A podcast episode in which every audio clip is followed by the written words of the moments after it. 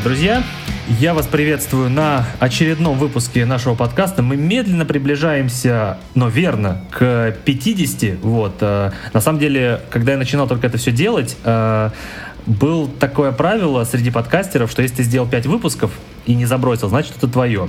А еще я понял, что если у тебя на самом раннем этапе появились э, верные э, и лояльные подписчики, то значит ты точно делаешь все не зря. И сегодня Самое забавное, что мой подкаст и этот выпуск будет посвящен э, проекту моего одного из самых первых подписчиков.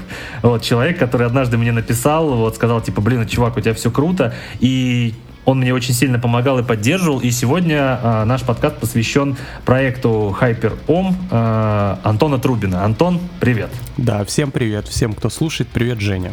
А, вот самое прикольное а, то, что когда я готовлюсь к подкасту с разными гостями, как правило, я их не знаю лично. Я иногда с ними с нуля знакомлюсь, иногда заочно знаю.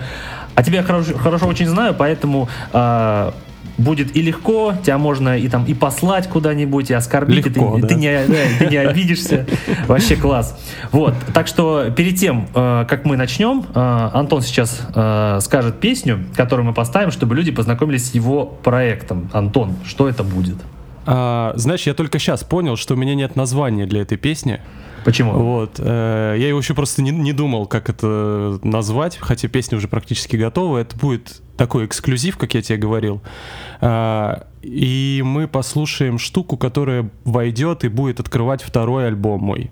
Ага. Вот. А, Песня называется «У меня на компе», она называется 798. Точка Отлично. Отлично. Тогда поехали.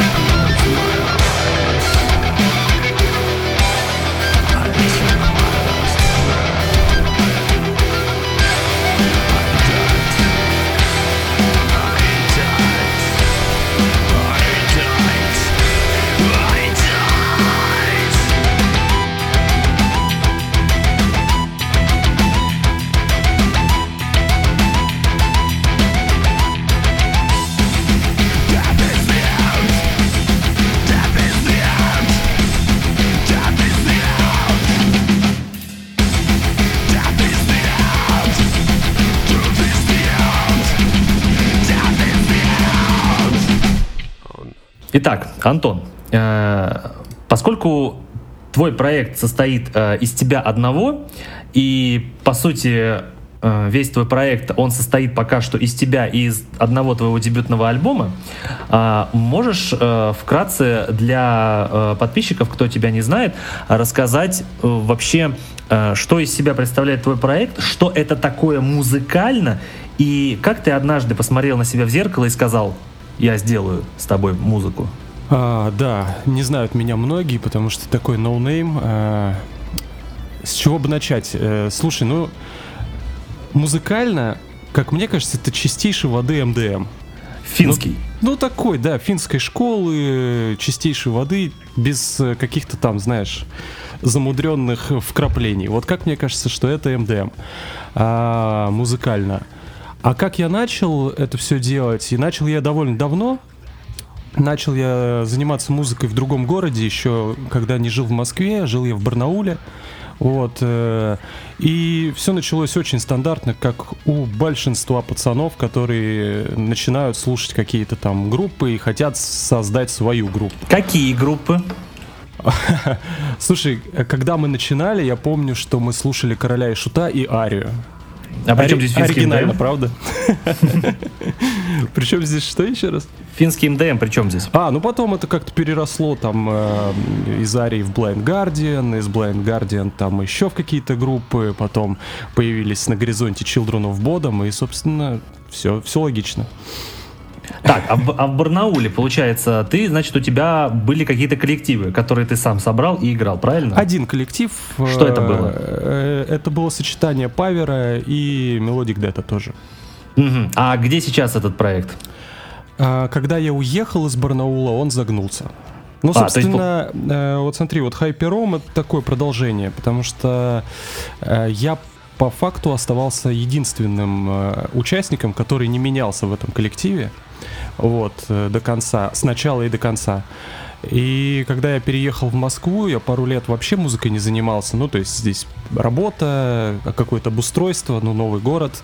А потом, когда руки зачесались, я взял в руки гитару, я понял, что у меня очень много наработок старых.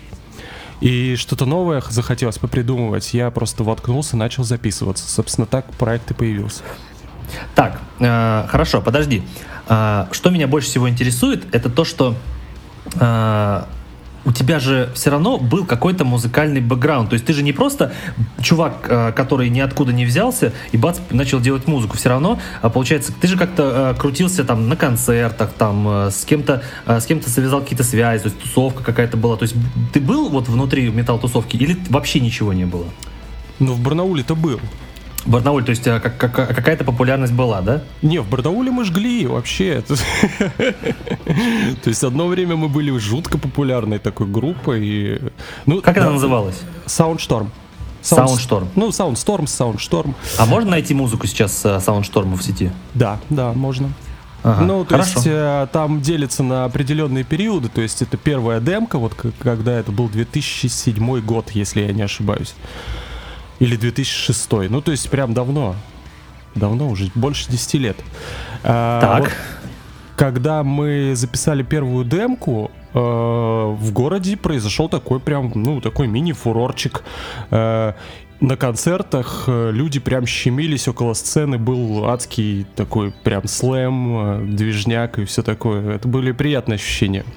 Так, но не совсем понятно. Хорошо, в Барнауле э, был движняк, то есть вас люди знали, ходили. Угу, да. А ну почему ты решил не, не продолжить то же самое? То есть не продолжить с этим же проектом, с этим же названием, чтобы как-то, если уже есть слушатели, то появятся, значит, и другие. Э, смотри, э, захотелось обнулиться по какой причине? Потому что вот в 2007 мы сделали демку, она была такая...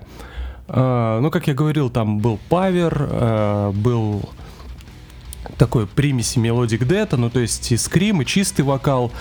Потом э, от нас уехал в Москву к Пелагее э, вокалист. Пелагеи? да, Сашка Савиных, он сейчас э, до сих пор, по-моему, с, с Пелагеей работает. Э, вот, он уехал, встал вопрос о другом вокале. А Мы... ты не пел? Я скримил только. А, вот то есть на... чистый вокал не, не, не на тебе был? Нет, не на мне. Вот, потом мы попытались с басистом, с нашим одним попеть, записали один трек. Потом это вообще все как-то подразвалилось, потом там всех переманили в другой проект, потом, ну, в общем, понимаешь, группа как бы развалилась, потом собралась заново. И уже с другой музыкой. То есть Soundstorm был такой э, группой. Все время мы не боялись, короче, так обнулиться и начать какую-то делать другую шизу вообще. Вот, и когда вот мы собрались второй раз, можно так сказать, мы ориентировались на такие группы, там, как Dillinger Escape Plan, как Between the Buried and Me. Так это же э, корчик. Э, не совсем, э, но это такой мат-корчик. Вот, то есть именно привлекала математичность во всех этих штуках, именно какой-то такой, именно мясо и математичность. Не знаю, как у нас там получалось. У нас какая-то такая шизовая немножко музыка на тот момент получалась. Мы записали несколько треков, и потом я уехал.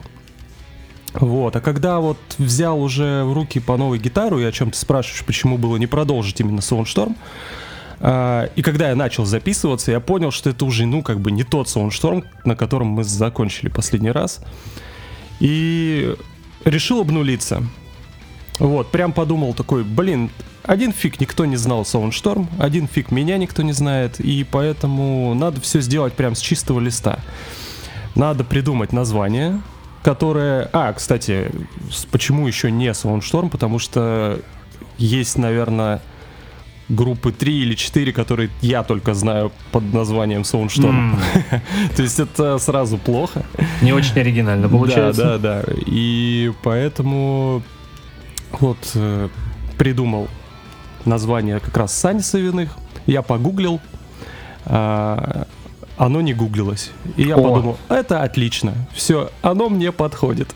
Это знаешь, как у меня был э, Алексио из Сан-Вальтера, он тоже сказал, что хотел придумать название, которое не гуглится вообще. А это сейчас очень важно, ты чё?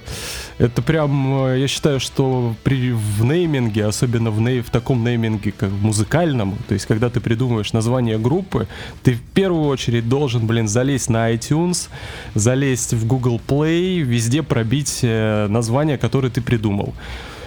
И если вот ничего не выдается, тогда можешь выдыхать.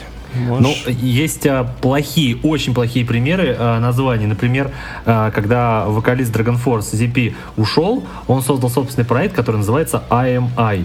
И этот, этот, это название а, просто отвратительно гуглится. Когда ты вводишь просто IMI, то он выводит все, что угодно. Он выводит название песен, где I am кто-то. Uh-huh. Он вводит э, абсолютно левейшие названия. То есть пока ты не, не прибьешь к названию э, имя вокалиста, вот, а, то он не гуглит эту группу. Вот. Это абсолютно отвратительный подход. Я не знаю, чем он думал, когда так делал. Я думаю, что он был уверен, что все знают имя вокалиста, и поэтому не парился на этот счет. Он ну, это так и есть такой, да. он не такой уж no-name, и ему позволено, ну, скажем, вытрепнуться и назвать группу подобным образом. Ну да. Ну, знаешь, есть э, группы, которые а, используют достаточно простые слова, которые вот везде в обиходе есть, но при этом, если ты вводишь в Google это слово, то выводится именно эта группа. Например, группа Ghost. Mm. Если ты выводишь Ghost, то сразу выводит слово тебе группу. Вот. Ну да, да, это важно. Это Но очень для, важно. для групп супер начинающих, конечно, важно застолбить за собой уникальный бренд. Наверное, наверное. В общем, и вот как я, я ориентировался только на это. Я, э, я честно всем признаюсь, то, что э, слово хайпером, оно ничего не значит, но мне нравится там, э, что есть хайп. Да, это обязательно. Я, кстати, так сначала и читал. Хайпер, хайп, ром. Вот. И что есть э, хайпер, ну, типа как гипер. Да. Вот, и, ну, прикольно, мне просто, вот когда эти буквы сочетаются все вместе, визуально мне дико понравилось. Да. Я сказал, блин, круто, давай на этом мы остановимся. Так, тогда можешь, смотрите, вот э, те, кто будет слушать, вот вы думаете, типа, вот и почему я все это спрашиваю Антона, почему это интересно? Да потому что изначально, когда я познакомился с Антоном, он как бы слушал мои выпуски, э, там постоянно э, поддерживал, что-то писал, и, и мы даже с ним там встречались. Именно, именно Антон мне там дал погонять свой микрофон на одно время, и как бы я встречался с Антоном и думал, типа, обычный абсолютно чувак, работает там, работал на радио, что-то на, на ТВ работал, а потом бац, оказывается, у него есть группа, оказывается, он сам играет и поет, и это, знаете, такой разрыв шаблона.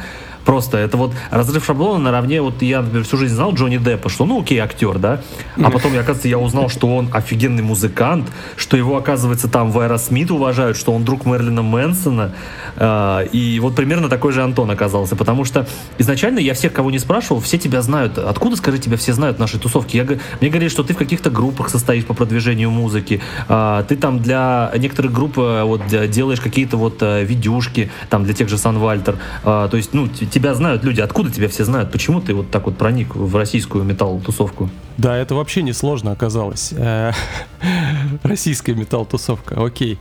Э, смотри, когда я начал записываться, ну, то есть, прям по хронологии на самом деле идем, все круто. И расскажу, как я туда попал. Когда я начал записываться, я записал сначала один трек, потом подсвел его. А, мне такой, о, блин, в принципе прикольно, а попробую-ка я вот на этом же звуке записать какой-нибудь свой старый трек. Записал еще один трек. У меня получилось два трека. Вот, потом э, я под, подумал, там, как э, их доделать в плане вокала, потому что у меня там с английским беда, я все время его учу, но все время на уровне «моя, твоя, понимай». Э, нашел, значит, лирику для этого всего дела.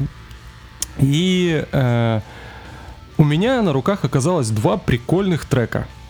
Так. Тогда я уже начал подумывать, типа, а почему бы не выложить это все, почему бы этим не заниматься, как бы так факультативно, да, когда э, дома заняться особо нечем, на выходных можно пописывать и записать даже целый альбом. Вот тогда эта мысль появилась. И я почему-то сразу, э, не дожидаясь записи альбома, решил просто эти два трека закинуть в интернет и попробовать их про как-то продвинуть. Ну, то есть забрендировать, сделать обложку. Я сам нарисовал обложку, мне друг помог с логотипом. Ты что, все что ли умеешь? Записывать, сводить, рисовать обложки? Да, да. Ну, то есть, как, не, это, э, это по-честному, потому что вот э, весь продукт, вот Hyper.rom, начиная от э, там композиторства, заканчивая абсолютно всем там SMM, это все делал я сам, потому что было интересно. Вот. Так. И, собственно, когда я начал это продвигать в интернет, э, я просто гуглил какие-то вещи, ну, типа там... Э, как люди вообще себя позиционируют, как они там, где выкладываются, в каких пабликах, что, как, зачем. И все, и, собственно, потихоньку, потихоньку, потихоньку я просто наткнулся, опять же, мне там, по-моему, даже кто-то посоветовал на блог э, Володи Лехтинина. А, потом... а, то есть ты на Лехтинина вышел? Да, да, да. Я ему, кстати, я ему, э, как, когда я наткнулся на него, я у него послушал подкасты Ильи Углавы. Да, я тоже их слушал. Угу. Офигеннейшие подкасты, они тоже да. мне сильно промыли мозг в плане, как это можно продвигать, все, какие есть э, там ресурсы, типа там Bandcamp, так. Reverb Nation там и так далее. Э, я загуглил, как попасть на все iTunes, на все Google Play, там, что есть музыкальная дистрибьюция, которая доступна сейчас всем. Я просто дико охерел от этого всего. Такой, блин, оказывается, так Алло. можно, и уже довольно долго, а я не знал, дурак. И, конечно, для меня это был такой сюрприз, потому что я никогда этим, ну, не задумывался, я там писал свою музыку в Барнауле и, собственно... Ты никогда не думал, что можно продавать, да? Да, да, музыку? да, я даже об этом ни, никогда не задумывался. И когда я, вот я начал читать все эти паблики, я начал как-то комментить, и вообще зайти вот в эту тусовку было довольно несложно. Почему? Потому что у меня есть другой скилл. То есть я по профессии, я motion дизайнер, бродкаст дизайнер. И когда я видел отвратительное качество всех видеоматериалов любой метал-группы, будь то там, я не знаю... Лирик-видео. Ой, лирик-видео это вообще отдельная песня «Туши свет». И что-то как-то я высказался на эту тему. Я уж не помню где и как, если честно. И мне первым написал Леша Чеботарев из группы Gimortal. Серьезно? Да, ты знаком да, да. с ним? О, да, да, мы очень нормально так общаемся после того. Он мне написал. А с Сержем ты знаком? А, ну, только по переписке. А, хорошо. Вот. Э, он мне написал, значит, Леша говорит, слушай, а ты не хочешь взяться вот э, лирик-видео сделать? Я подумал, ну блин, надо попробовать, что бы нет. Вот. И не для Digimortal, а для другого его проекта я сделал лирик-видео одно. Э, оно, ну, в принципе, неплохого качества получилось. И дальше пошел там какой-то другой немножко слух, и вот так потихоньку-потихоньку вот на меня через... Вот опять же в то время в Digimortal играл э, э, Миран. Да, естественно, мы помним вот, этот период. Соответственно, как-то там получилось, что через Лешу мы познакомились с Мираном. Э, потом я сделал Мирану там несколько видосиков для их концерта, ну вот уже именно Digimortal. Ну и как-то так вот получилось, что вот все познакомились. Получается, ты через э, профессиональные навыки а, вышел на вот этих вот всех металл-музыкантов. Да, да, да. Они, кстати, тоже, так знаешь, я никогда особо не, ну, первую секунду знакомства не кричал, типа, о, а я тоже музыкант, послушай мой музон, зацени, пожалуйста. Это очень любят делать. Слушай, мне в, в личке постоянно пишут, типа, о, у меня тут проект есть, послушай, а. Вот, да. И просто когда это всплывало, то, что, кстати, и, кстати, я тоже, вот у меня здесь есть проектик, если будет время, зацени. Вот, и, кстати, всем понравилось. Ну, я так понял, что, ну, вот, допустим, Леша, ну, Миран, Будем его так называть здесь, чтобы было понятней. Э, э, в то время еще был активный этот блог, и мы с ним так э, договорились, типа, слушай, давай я тебе сделаю лирик-видео, а ты возьмешь мой э, альбом на... Ну вот знаешь, у него были такие... MMM ревью. Да-да-да, на MMM ревью. А почему я его не видел? А потому что он не вышел. А, я, слушай, я просто смотрел все его ММ-ревью, и тоже, если да. бы ты там был, я бы точно запомнил. А, дело в чем? А, просто он тогда переформатировался в другой формат, вот именно он в подкасты ушел. А, и да, мы помним, как он в подкасты в, ушел. Именно в подкастах э, он говорил про мой альбом, в принципе. Подожди, вот, а, и я, я ему дико зашло вообще. Я слушал подкасты, я не помню, что он про тебя говорил. Или я невнимательно слушал. Невнимательно слушал. В первом а, же подкасте. Всего. Пер... Слушай, я помню, что в первом подкасте он про что-то говорил, что-то включал.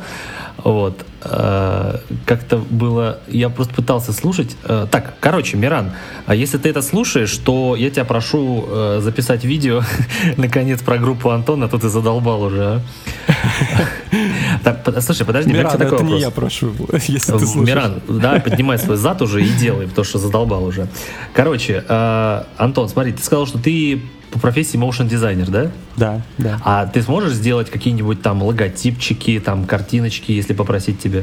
Да, да, конечно. То есть, если я, например, а, прошу тебя для моего подкаста какие-то сделать небольшие э, картинки, нужные мне, то ты сможешь сделать, да? Конечно, смогу, но у тебя все нормально оформлено. Нет, э, я понимаю, но, например, а, вот есть э, там на Патреоне, например, там э, всякие необходимости загружать всякие картинки, там логотипы, то есть что-то такое, знаешь, дополнительное хочется приукрасить. Вот. То, что у меня оформлено, это да, это я знаю. Просто иногда э, хочется, знаешь, какие-то сделать интерактивные кнопки, знаешь, типа, чтобы это было прикольно. Например, если я на Ютубе буду что-то выкладывать, чтобы были mm. какие-то прикольные моменты вот э, такие. То есть ты сможешь сделать, да? Я, конечно, смогу это сделать. Ну, я этим зарабатываю на жизнь. Это вообще прекрасно. Все, отлично. Наконец-то. Вот. А, а то, знаешь, иногда просто страшно надо дизайнеру писать. Вот у меня, например, есть логотип, его сделал отлично дизайнер, но я с определенной опаской писал, потому что я не знал, как он может сделать. Вот. Так что, э, ну, мы с тобой еще поговорим после записи. Без проблем. А, хорошо, смотри. А, получается, твой альбом, который называется From Nothing to Eternity, ребята, а, он а, делался просто, просто по приколу. Просто вот, вот как делался, так делался. То есть Абсолютно. это не было целенаправленно как-то вот. Абсолютно. Ну, когда я выложил первые два трека, когда я собрал первую тысячу в Фейсбуке, а, Тогда я уже понял, что надо прям готовить конкретную дату, конкретно как-то заявляться и выпускать альбом. Вот, первая дата была 6 декабря, по-моему, но я не успел. Почему? Потому что вообще перед Новым годом на телеке прям жара происходит в плане подготовки и там э, работы и, и соответственно навалилась куча дел и я просрал первую дату вот. А второй датой был, э, было 1 февраля. Я спокойно на новогодних праздниках сел и практически записал половину альбома. Получается, подожди, а сколько ты в сумме делал а, весь материал альбома? Э, сложно сказать вот э, именно как, как, какую-то цифру конкретную, потому что я брал какие-то старые свои наработки, я просто начал копаться в старых ГП файлах, Guitar Pro файлах, и такой, блин, какой прикольный риф я придумал 10 лет назад. А, то есть получается, э, все вот эти 9 треков, это получается компиляция из ранее каких-то вот идей, которые все годы набирались. Э, какие-то треки прям вообще полностью я просто взял и записал, которые были придуманы. Какие-то я перелопатил вообще, там с ног на, на голову все поставил, какие-то придумал заново. Ну, то есть э, примерно 30-30-30, вот так вот процентаж. Mm-hmm. Хорошо. А вот есть а, у тебя на альбоме трек называется Soundstorm. Да, Это конечно. что? Это такой привет прошлому? Конечно, конечно, да. Ага, а он выполнен в стиле? В стиле, абсолютно в стиле. А, вот это прям вот то, что мы рубили, вот такой вот. Ой, э, это очень прикольно. Знаешь, когда там э, какой-нибудь э, проект, знаешь, он там дает дань своим корням, то есть, например, там группа Lamb of God вот недавно выпустила альбом с каверами под брендом Burn the Priest, потому что они в 90-х так назывались. Да, вот это прикольно очень. А, хорошо, можешь мне объяснить, как так получилось, что э, разрыв э, в аудитории э, ВКонтакте и в Фейсбуке в 10 раз. Как так получается? Почему у тебя в 10 раз больше подписчиков в Фейсбуке, чем ВКонтакте?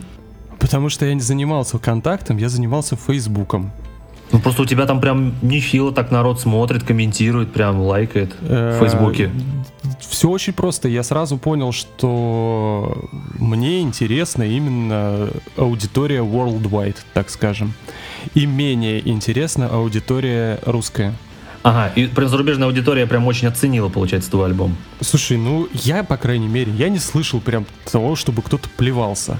Нет, ну тебе пишут прям активно люди, типа, чувак, это круто. Пишут, пишут и, и просят диски, и пишут, и прям есть несколько чуваков, с которыми, ну, как ты говоришь, фан-база, да, с которыми мы в итоге прям начали разговаривать, общаться, они меня там в гости зовут в Финку.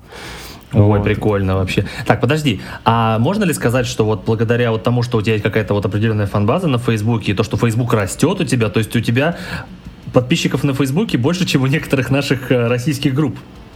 Э, которые более такие серьезные коллективы. Я просто, я просто знаю схему, по которой надо раскручивать Facebook. Я могу ее озвучить, если хочешь. А, чуть позже озвучишь, когда Давай. мы перейдем к следующей теме, обязательно озвучишь.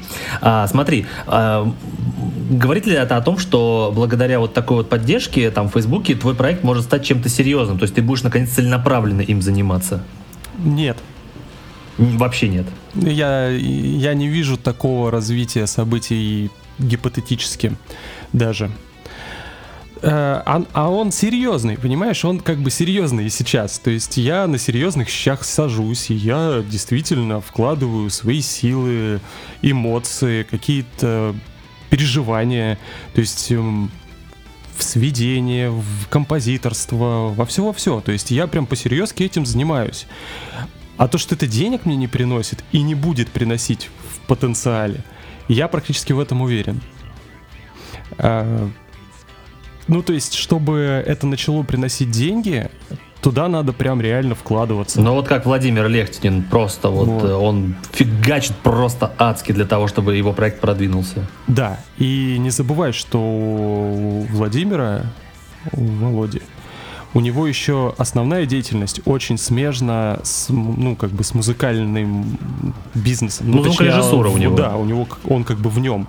Он постоянно в нем. То есть, а как бы это сказать-то, что я даже не помню таких примеров, когда люди по-серьезки начинали зарабатывать именно музыкой, при этом находясь э, работником на заводе. Последний пример это, по-моему, Виктор Цой. Вот. Ну, наверное, да. И то, блин, с каких времен это, да. блин. Э, а так, э, в основном, э, занимаются вот профессиональной музыкой э, люди и пытаются там свои проекты какие-то вывести на новый этап, на новый уровень при этом занимаясь параллельно музыкальной деятельностью, но в другом направлении. Будь то сессионная работа музыкантов, будь то звукорежиссура, либо там владелец студии. Ну, в общем, ты понимаешь, да? Ну, знаешь, это как вот э, есть, например, вот был у меня э, Дима Бельф из «Изморози». То есть у него «Изморозь» — это его э, основной проект, но как бы основные деньги он зарабатывает тем, что он музыкой живет. Он постоянно сессионщиком да, работает, да. звукорежиссером да. на концертах. То есть он просто, он говорил мне, я стою в 4 утра и иду просто фигачить по да. разным проектам. А, или, например, а, вот у меня был там вот Роман Арсофес. Его основная деятельность это вот звукорежиссура, sound production, но при этом у него есть группа Kartikeya, как бы, и, и Multiverse. Вот. Но при этом основная часть дохода это вот звукорежиссура. Конечно, вот. конечно. Да, то есть по пока что, наверное, у меня не было э, в про, э, вот у меня вот э, музыканта, кто бы сказал, что типа вот группа это мой основной доход, а там звукорежиссура или что-то еще это так бонусом. Пока вот такого не было, к сожалению. Вот и я про то же. А, хорошо, смотри, а, можно ли сказать, что когда-нибудь в обозримом каком-то вот перспективе Хайпером станет коллективом там из трех, четырех, пяти человек, и, например, можно будет выступать, живьем играть. Что такое есть у тебя в голове? Мне очень охота. Я тебе честно скажу, я прям э, все время вспоминаю концертную деятельность свою и э, вообще время, проведенное на репетициях. Это безумно круто. И как любому нормальному музыканту, у меня руки чешутся, поэтому мне очень и... хочется Чувак, это нереально. Подожди, а почему тогда с твоим желанием ты там не э, присосешься к какой-нибудь группе и скажешь, типа, ну давайте зарубим что-нибудь, ну то есть там станешь участником группы да или меня сессионной. звали, меня звали, и... ну нет времени. Но я просто физически не смогу это вывозить. Ну то есть у меня, э, как бы если я начну ездить на репетиции, я вообще перестану что-либо записывать дома. Ну да, так и есть. Вот. И там что-то рисовать для себя я перестану. Потому что смотри, вот давай представим, а, что даже если у нас одна репетиция в день, в неделю, одна репетиция в неделю, а, что это значит? Ты встал, вот я живу на Тульской, в основном все репетируют на Савеловской. Да? Вот, там куча баз, да. Ну вот я знаю, что там куча баз. Вот. Ну и, в принципе, наверное, там ближе к центру можно как-то там собраться всем. Вот. Я встал, позавтракал, собрал гитару, значит, поехал я на репетицию. Час туда еду. Да, в Москве это так и есть. Вот, час-полтора я еду туда. А, пока мы там собрались, пока там все встретились, порепетировали, значит, часа два. Да, а может быть и вот. три, а может и четыре. Потом взяли пивка, посидели на лавочке, там пообсуждали планы на будущее, как офигенно. покоряем мир, а, значит, своей музыкой. И потихонечку я приезжаю домой, но это весь день, короче, пропал. Да. Вот. Ну, понимаешь, я вот делаю приоритет в другую сторону, потому что у меня, как правило, на выходных тоже работа бывает. А, ну понятно. Ну, то есть, знаешь, это если бы ты не был бы обременен э, работой по будням, то, наверное, ты бы мог этим заниматься. Да, в том-то и дело, я тебе говорю, вот э, это все опять же упирается в около музыкальный бизнес. Если я, э, если бы я работал на студии, да, конечно, блин, давайте мы соберем пять э, каких-нибудь остолопов, которые неплохо играют. И будем репать целыми сутками на той же базе, где я, допустим, работаю. Но ну да. Такого ну, да. не происходит. Это вот, э, как мне Дима Бельф рассказывал, что типа вот он живет э, в Апрелевке, и он как-то раз ездил э, из Апрелевки в Сергиев Посад. А прикинь, что это такое? По сути, из почти Калужской области ехать на другой конец Московской области в Сергиев Посад на репетицию. Я говорю, зачем ты поперся? Он говорит, типа, а вот тут мне заплатили. Вот, поэтому, да, поэтому я поехал. Но это как бы человек этим живет, он работает вот, за, вот в, этом, в этой сфере. А вот если про нас с тобой говорить, то как бы мы вот этим занимаемся, но у нас как бы есть работа. Вот, то есть я бы тоже с удовольствием э, по будням э, чаще бы, знаешь, во всяких студиях бы записывался, собирал бы народ, вот, но это тяжело. То есть я, например, когда вот мы записывались с Диметром и с Бельфом, то есть мы, как бы я после работы поперся, блин, э, к Диме Машкову, это было очень тяжело. Я там во время записи прям вот чувствовал, что у меня голова начинает отрубаться. Вот. А, но, но я понимаю, что тебе все равно хочется, то есть, ну... Ну, это, это нормальное желание, мне кажется. В каждом сидит такая мысль стать рок-звездой, вот, э, когда ты начинаешь вообще, в принципе, музыкой заниматься. Собирать стадионы и все-все-все. Немногие признаются, но я признаю себе, что мне бы, конечно, хотелось. Я, ну, но объективно я понимаю, что мое время, наверное, прошло. Ну хорошо, ну смотри, а как у тебя получилось сделать а, весь этот проект и весь этот альбом самому? То есть откуда у тебя получилось а, написать все гитары, весь бас, все барабаны, все спеть? Это как вообще, скажи? Как это, как это мучиться? Как One Man Band а, учится всему самому? Да, несложно. На самом деле, как бы все идет от гитар. Вот, я, из, я изначально гитарист. Э, ты придумываешь риф, э, басовую партию ты строишь от э, гитары, ничего в этом сложного нет. Э, барабаны, так как есть опыт э, игры в живом коллективе с живыми барабанщиками, я, в принципе, понимаю, как, как надо сесть, поставить руки и придумать партию. Плюс у меня есть определенная наслушанность э, музыки, да, ну, то есть я слышу, как у других групп звучат там барабаны. Ты это все забиваешь, э, там какую-то мелодию добавляешь на клавишных, а потом тупо сводишь. Сведением я занимался вот как раз там 10 лет назад, когда работал на радио. Я этим прям всерьез увлекался, у меня даже есть корочка звукорежиссера. О, уже э, второй у меня гость с корочкой звукорежиссера. Ну, Отлично. Да, но, но у меня не совсем. То, э, то есть звукорежиссер э, ТВ и радио. Вот, э, то есть там специфика а. немножко разная, но тем не менее. Э, я просто сводил и свои группы, группу я сводил, и там какие-то приходилось брать заказы именно на сведение копался в этом, разбирался, слушал, сравнивал. Ну и, собственно, здесь сел и все, все свои знания применил в кучу. Вот То есть для тебя это было несложно, получается? Э, нет, ну это сложно. Э, то есть особенно вот в плане сведения, когда ты не имеешь постоянной практики, э, ну, сложно так вот прям взять и сходу банс и свести офигенно. Вот, допустим, у меня знакомые звукорежиссеры очень хорошие. Они могут тебе нарулить звук за три часа. И это нормально считается. Ну, то есть три часа они, ты им даешь э, сырой материал, они за три часа тебе делают офигенный микс. И ты такой, вау, да. Или там, вау, да, но давай поправим бас. вау, да, но рабочий звучит не так, как я хочу. Вот, и, собственно, там поэтому растягивается на дни, на недели в плане сведения, но изначальный микс они собирают там часа за три. Э, и мне было не так просто. Я, то есть, я микс свой вынашивал где-то месяц. Нифига, ну, как бы, а, а если одному сидишь делаешь, то как бы почему нет?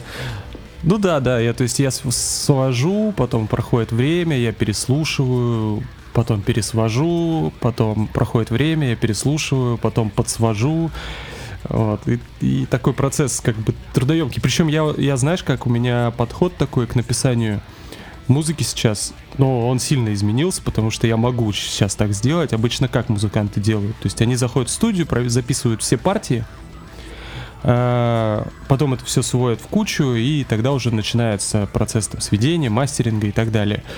А, вот ну, как бы вот предыдущий альбом показал, что очень круто сделать микс на первых там двух треках. Вот прям собрать микс и писать в этот микс. То есть я сразу слышу конечный материал. Понимаешь? То есть я сразу слышу звук, который будет у меня на выходе, и я понимаю, там, по аранжировке работает что-то или не работает. Это круто. Поэтому я очень долго сначала заморачиваюсь над изначальным миксом, а потом э, уже в него пишу все остальное. Как ты понял, э, когда ты вот сидел, работал один, все сводил, э, делал звук, когда ты, когда ты понял, что все готово? Все, альбом готов, можно выкладывать. Какое вот, бывает ли у музыканта какая-то вот мысль в голове, что все готово? Или музыкант обычно типа, ой, ладно, все уже выложу, а то, блин, иначе затяну. Вот это второй вариант, да. Это всегда так у музыкантов работает? Мне кажется, что да. Ну, здесь не, это же невозможно вообще остановиться, в принципе. То есть допиливать, докручивать можно бесконечно. И если бы я, я изначально не э, определил вот эту дату, первое число, я бы, мне кажется, до сих пор бы что-нибудь копался. То есть, э, получается, э, себя нужно сдерживать в таких вопросах? Да это сто процентов. Ты, ну, как бы идеала не достичь. Это прям проверено. Хорошо, а ты доволен э, результатом работы над альбомом From Очень. Nothing to Eternity? Я, слушай, вот когда ты сказал, что мы будем записываться, я прям несколько дней ездил домой в наушниках, слушал свой альбом. Я тоже. И я, короче, такой, блин, как же все-таки круто получилось у меня. Знаешь, это очень хорошо, когда музыкант говорит, что он доволен своей работой, что ему нравится. А потому что, а то, как знаешь, кого-то не спросишь, все говорит, типа, ой, я сейчас слушаю, думаю, блин, какая фигня. То есть, э, и никто почему-то не похвалит, не скажет, типа, блин, да, я вообще красавчик. Ну еще, понимаешь, у меня еще такая, ну, ну я понимаю, что я предвзят. Я не могу трезво оценить свой материал, это как бы априори. Так это же хорошо, когда ты можешь его оценить э, предвзято хорошо, а не когда ты такой думаешь, блин, господи, это отвратительно. Просто да, э, в этом альбоме еще есть налет ностальгии определенный для меня, потому что какие-то вещи я действительно сочинял очень давно. И слышал их там на протяжении долгого времени только в MIDI, в MIDI формате.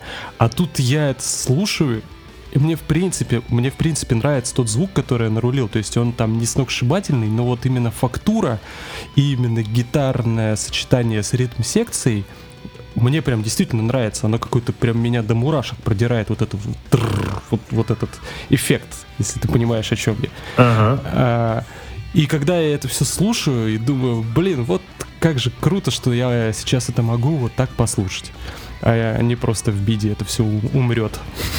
Вопрос. Эм, в чем плюсы и минусы э, работать одному над собственным проектом? Давай, да три спла... плюса и три минуса. Да сплошные плюсы, нет никаких минусов. Серьезно? Не, шучу. Э, смотри, э, минус один, что нет мнения со стороны, но он же и плюс. Тебе никто не указ, и никто тебя не да, сдерживает, получается. Да, да, да. Потому что, ой, я нахлебался, блин, этого дерьма просто просто вообще. А, именно. С, с группой Soundstorm именно. А, то есть там у каждого вот, было свое мнение. У каждого, блин, свое мнение. Каждый что-то хочет... У каждого что-то свое в голове. И лебедь, рак и щука. Вот это вообще кошмар. Э, вот хуже, прям...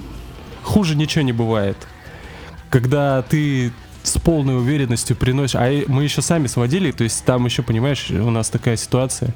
Э, я звукорежиссер. И Костя Каратаев, э, который на гитаре играл, тоже звукорежиссер. И, собственно, мы делаем параллельно два разных микса. Мы в него вкладываем душу, любовь и сердце, приносим, и он начинает поносить мой микс, а я начинаю поносить его микс. Собственно, а сидит барабанщик с умным видом и говорит, ваши оба микса вообще полное говно. Это опять подтверждает мысль, которую мы часто озвучиваем в подкасте, то, что а, даже если группа состоит из нескольких человек, хорошо, когда есть один лидер, который вот все решает, и вот э, никто ему не указ. Да, да, это круто.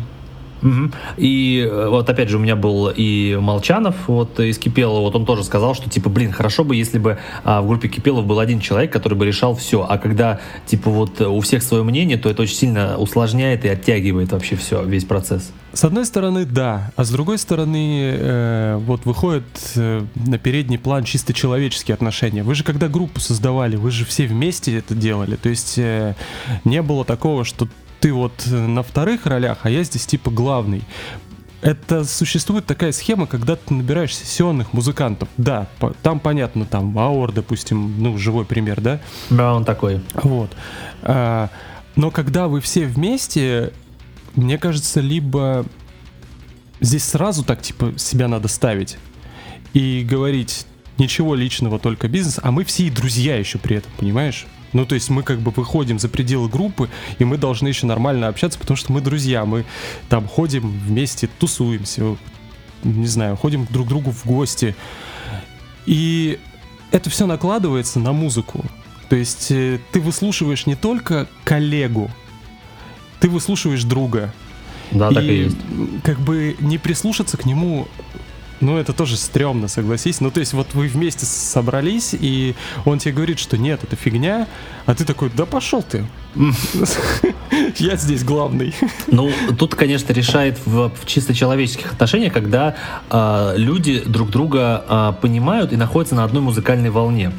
То есть, э, когда э, вот у меня были ребята вот э, в восьмом выпуске Биорна, я вот как угу. спрашивал там Андрея, типа, а вот как вы вот, ну, с, вот, с братом там э, пишете музыку, и у вас не возникает разногласий? Он говорит, что у них с братом абсолютно одинаковое мышление, абсолютно одинаковый подход вот, к написанию музыки, то есть они э, друг друга полностью понимают, и у них не возникает трений никаких. И я так понимаю, что это важно, когда музыканты, они вот находятся на одной волне, и у них нету принципиальных музыкальных различий, э, из-за которых могут возникнуть конфликты. Да, да, э, но такое случается, я тебе скажу, крайне-крайне редко. Ну да, да, к сожалению. Даже, даже находясь на одной музыкальной волне, даже слушая примерно одну и ту же музыку, у тебя в голове э, может э, быть все абсолютно по-другому. Причем я тебе говорю именно про процесс сведения. Я не говорю про процесс создания музыки. А потому что процесс создания музыки коллективный, он, кстати, был прикольный. И вот э, если там вот вспоминать опять Шторм, мой первый проект, то там мы изначально брали практически готовые мои треки, ну то есть э, я как композитор был, то есть приносил готовый трек, и мы его там как-то вместе докручивали.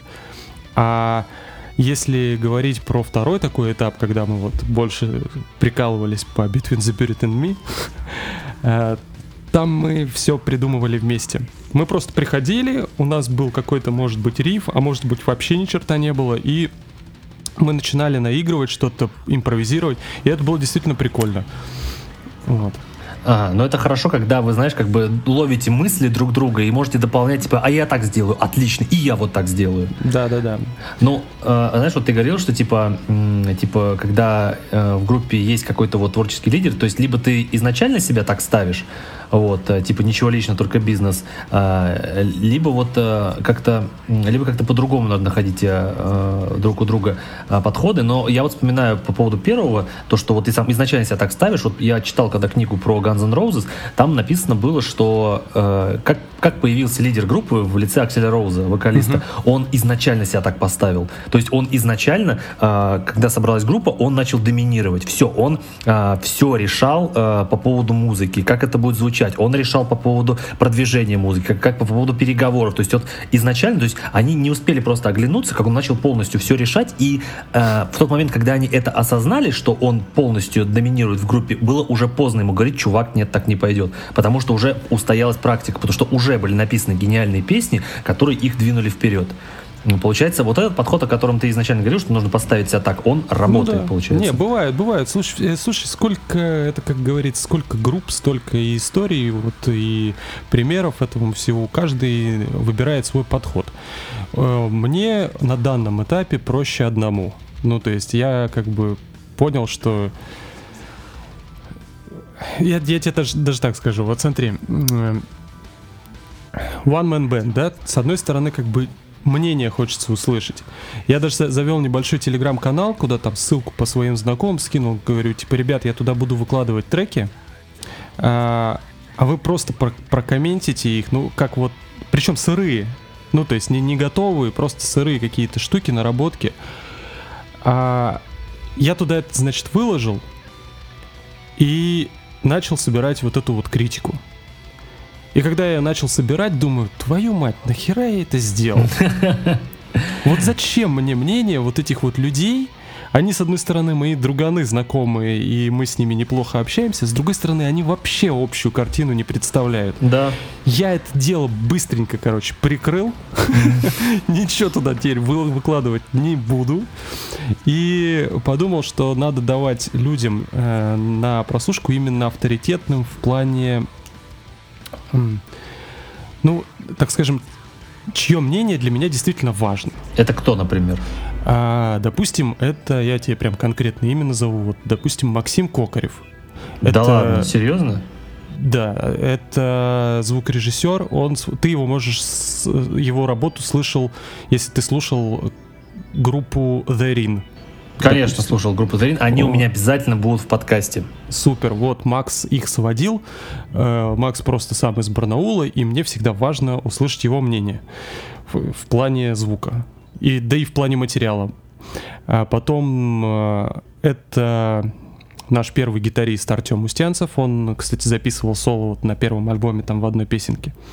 А, я все время тоже ему кидаю этот свои треки, и мне просто всегда важно его мнение. Почему? Потому что мы с ним вместе когда-то начинали заниматься музыкой, у нас очень вкусовые вот такие вот вещи, они близки. Вот. Ну и еще там пару человек. А, Сашка Савиных, вот как раз басист группы Пелагея. Так. Вот. Ну и еще там пару друзей, знакомых, там, барабанщик наш. Ну, то есть вот э, те люди, с которыми я работал, мне интересно их мнение в любом случае, даже сейчас. Я, может быть, кое-какие мнения просто пропускаю мимо ушей, но кое-что принимаю во внимание. Хорошо, а, дальше смотри. А, как мы уже ранее сказали, что основным ориентиром для тебя и источником вдохновения был финский МДМ. Да. А, когда я слушал твой альбом, у меня возникла ассоциация ровно с двумя группами, которые, возможно, были твоими вдохновителями. Это, естественно, Children of Bodom и группа Кальма, или Калмах, как у нас в России называют. Правильно? Я угадал. Короче, вообще нет. Но очень был похоже, мне кажется, на эти группы. Вообще нет и вообще да. Э, смотри, Children of Bodom, ну, э, по-любому здесь, ну, сравнений не избежать, потому ну, что я действительно вырос на их мелодике, на их э, альбомах, именно ранних. Мне они действительно нравятся, и ну, как бы, чё, а что здесь такого плохого? На ну, самом деле ничего, ничего такого плохого нет. А, Калмах или как там? Кальма. Кальма.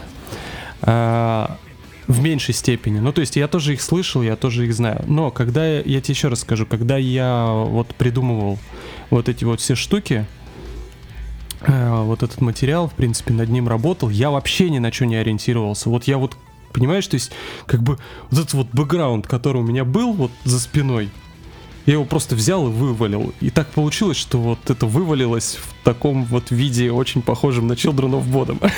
Ну, я могу сказать, что мне, когда я первый раз послушал альбом, мне вообще, в принципе, по вкусу а, пришлось вот это вот а, финское МДМ звучание, потому что, в отличие от а, а, шведского МДМ, а, шведский МДМ, он более такой, а, он более депрессивный, он более такой а, суховатый, что ли. А финский, у него как раз-таки есть вот это вот а, паверно-мелодичное звучание. То есть, когда там а, клавишные соло вообще вот эти быстрые, там mm-hmm. быстрые вот эти э, неоклассические проигрыши, которые вот мы э, любим у of и Калмаха. То есть это все мне более как-то вот э, симпатично, поэтому когда у тебя вот это начало все проскакивать, я прям вот мне очень это по вкусу пришлось, поэтому э, я за последнюю неделю альбом прослушал, ну, примерно миллион раз, вот, поэтому мне прям это все очень по вкусу пришлось, но а, что я могу отметить в альбоме лично я? Вот мне интересно, как ты сейчас будешь оправдываться. Давай. Вот, смотри, дело в том, что а, треки на твоем альбоме, они очень многослойные, то есть в них куча просто разной музыки, там просто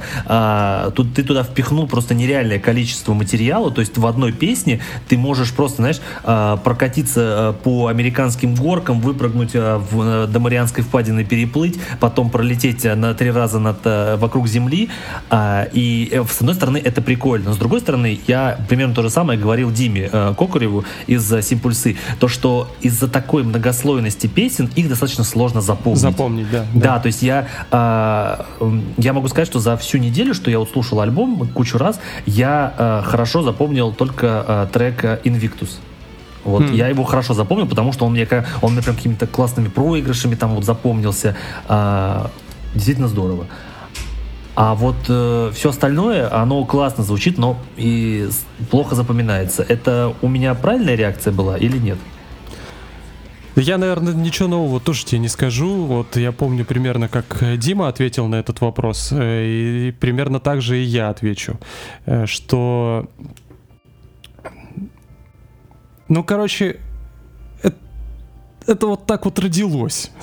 я ничего с этим поделать не могу. То есть, с одной стороны, ну, э, вот э, я вспоминаю, опять же, уже сто, сотый раз, мне кажется, за сегодня называю группу Between the Buried and Me, а, которую вот ты включаешь альбом, и вот после первого прослушивания у тебя есть только общее впечатление. Какие-то вот отдельные, отдельные. Ты не запоминаешь каждый трек. Я даже, кстати, до сих пор э, не, не смогу тебе назвать там название треков на альбоме The Color. А, но вот общее вот это вот впечатление, оно классное. И когда ты прослушиваешь еще, еще, еще, еще, у тебя потихоньку, потихоньку, потихоньку формируется, и ты начинаешь вот расслушивать вот все эти какие-то нюансы. И это тоже круто. Ну, то есть это просто другой подход. Это менее шлягерная такая вещь, да, есть вот какие-то такие шлягерные подходы, ну, типа там вот у тебя есть куплет, припев, бридж, припев, и все счастливы, понимаешь? Все запомнили рюмка водки на столе. Отлично, а, да. Вот. А есть вот такой. И у меня так получилось. И, кстати, там далеко не все треки, э, как ты говоришь, они там сильно многослойные. Некоторые вообще на самом деле на двух-трех рифах э, основаны, просто э, их как это, немножко я попытался аранжировать по-другому. Ну, то есть там сначала у тебя идет ты сначала идет полностью, допустим, риф, а потом какую-то часть из этого рифа ты вычленяешь, делаешь в отдельную тему. И кажется уже, что это совершенно другая тема, хотя риф тот же. Вот, понимаешь? Хорошо. Э, другой момент. Можешь мне объяснить, э, как ты учился скримить? Потому что, когда я услышал твой скрим, мне показалось, что это скримит э, такой, знаешь, 40-летний огромный мужик с огроменной бородой, вот, супер злой, ну, примерно как Леус, знаешь, мне представился. Да никак не учился, просто оруда и все. И на самом деле я знаю, что это плохо. Э, ну, я стараюсь э, расщеплять, как бы стараюсь. Но я тебе честно скажу, я, не всегда это получается. У меня вообще практики скрима не очень много. И вот я просто как слышу, что нормально получилось, я этот дубль сохраняю. У меня э, как бы семья большая, и поэтому приходится всех выгонять, чтобы именно поскримить. А это, а это получается не так часто. И поэтому вот так. Короче, в, в плане скрима, вот честно тебе скажу, вот как получается, так получается. А, то есть нигде не учился, нигде тебя, не учился. то есть не парит то, что технически это не очень совершенно. Меня не парит, меня вообще это не парит. А ты не думал? Есть это... люди, которых парит, я думал. Э, предвосхищая твой вопрос, пойти поучиться, да. К я даже, да, я даже писал что-то там ему, но потом у меня... Я уехал куда-то на некоторое время. Ну, типа, в Москве не было. Они мне написали, ты можешь там прийти на занятия тогда-то, а меня в Москве просто не было. А потом э, много-много-много работы опять навалилось, и я такой думаю, да, насрать. А, ну то есть, как бы ты уже, в принципе, ну, не, это, не горишь так особо. Э, понимаешь, все, все опять, вот если бы это был э, концертный поток, я понимаю, что я бы, наверное, сорвал, блин, нахрен связки, вот, и там лег в больничку через определенное время. Так Но так бы. как я э, скримлю раз в полгода, от души, по-честному, эх, вот, то, в принципе, меня это не парит. Да и особо горло не болит, честно тебе скажу, когда я скримлю, ну, то есть как-то может, я правильно все делаю, я вообще не знаю. Я просто как бы не учился, я вот как, как орется, так и орется. Ну хорошо, тогда не будем сильно тебя ругать за это, раз ты так все честно вывалил. А, смотри, э, еще пара вопросов и пойдем дальше. А, вот куда дальше музыкально будет развиваться проект Hyperon? То есть как-то вот ты сейчас там делаешь второй альбом, вот ага. как он будет дальше вот эволюционировать? А мне кажется, то, что примерно все то же самое, может быть, будет. Э, но вполне возможно, что там будет побольше вот именно как каких-то экспериментов музыкальных в плане аранжировок. То есть охота добавить тяжести еще, прям такой прям а, металь, метальности, метальности. То есть там прям, чтобы мясо было полнейшее, чтоб, да? Чтоб прям мясо, да, чтобы прям э, атональные аккорды, какие-то сбивчатые ритмы. Э, иногда мне этого просто хочется в, в своей музыке.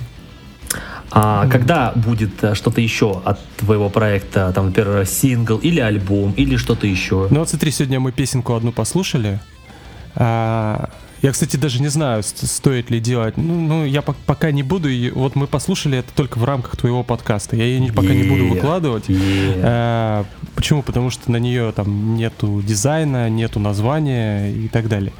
А, вообще, вообще, я хотел уже этим летом выпустить второй альбом. Вот в моих планах было так. И и лет заканчивается альбома нет.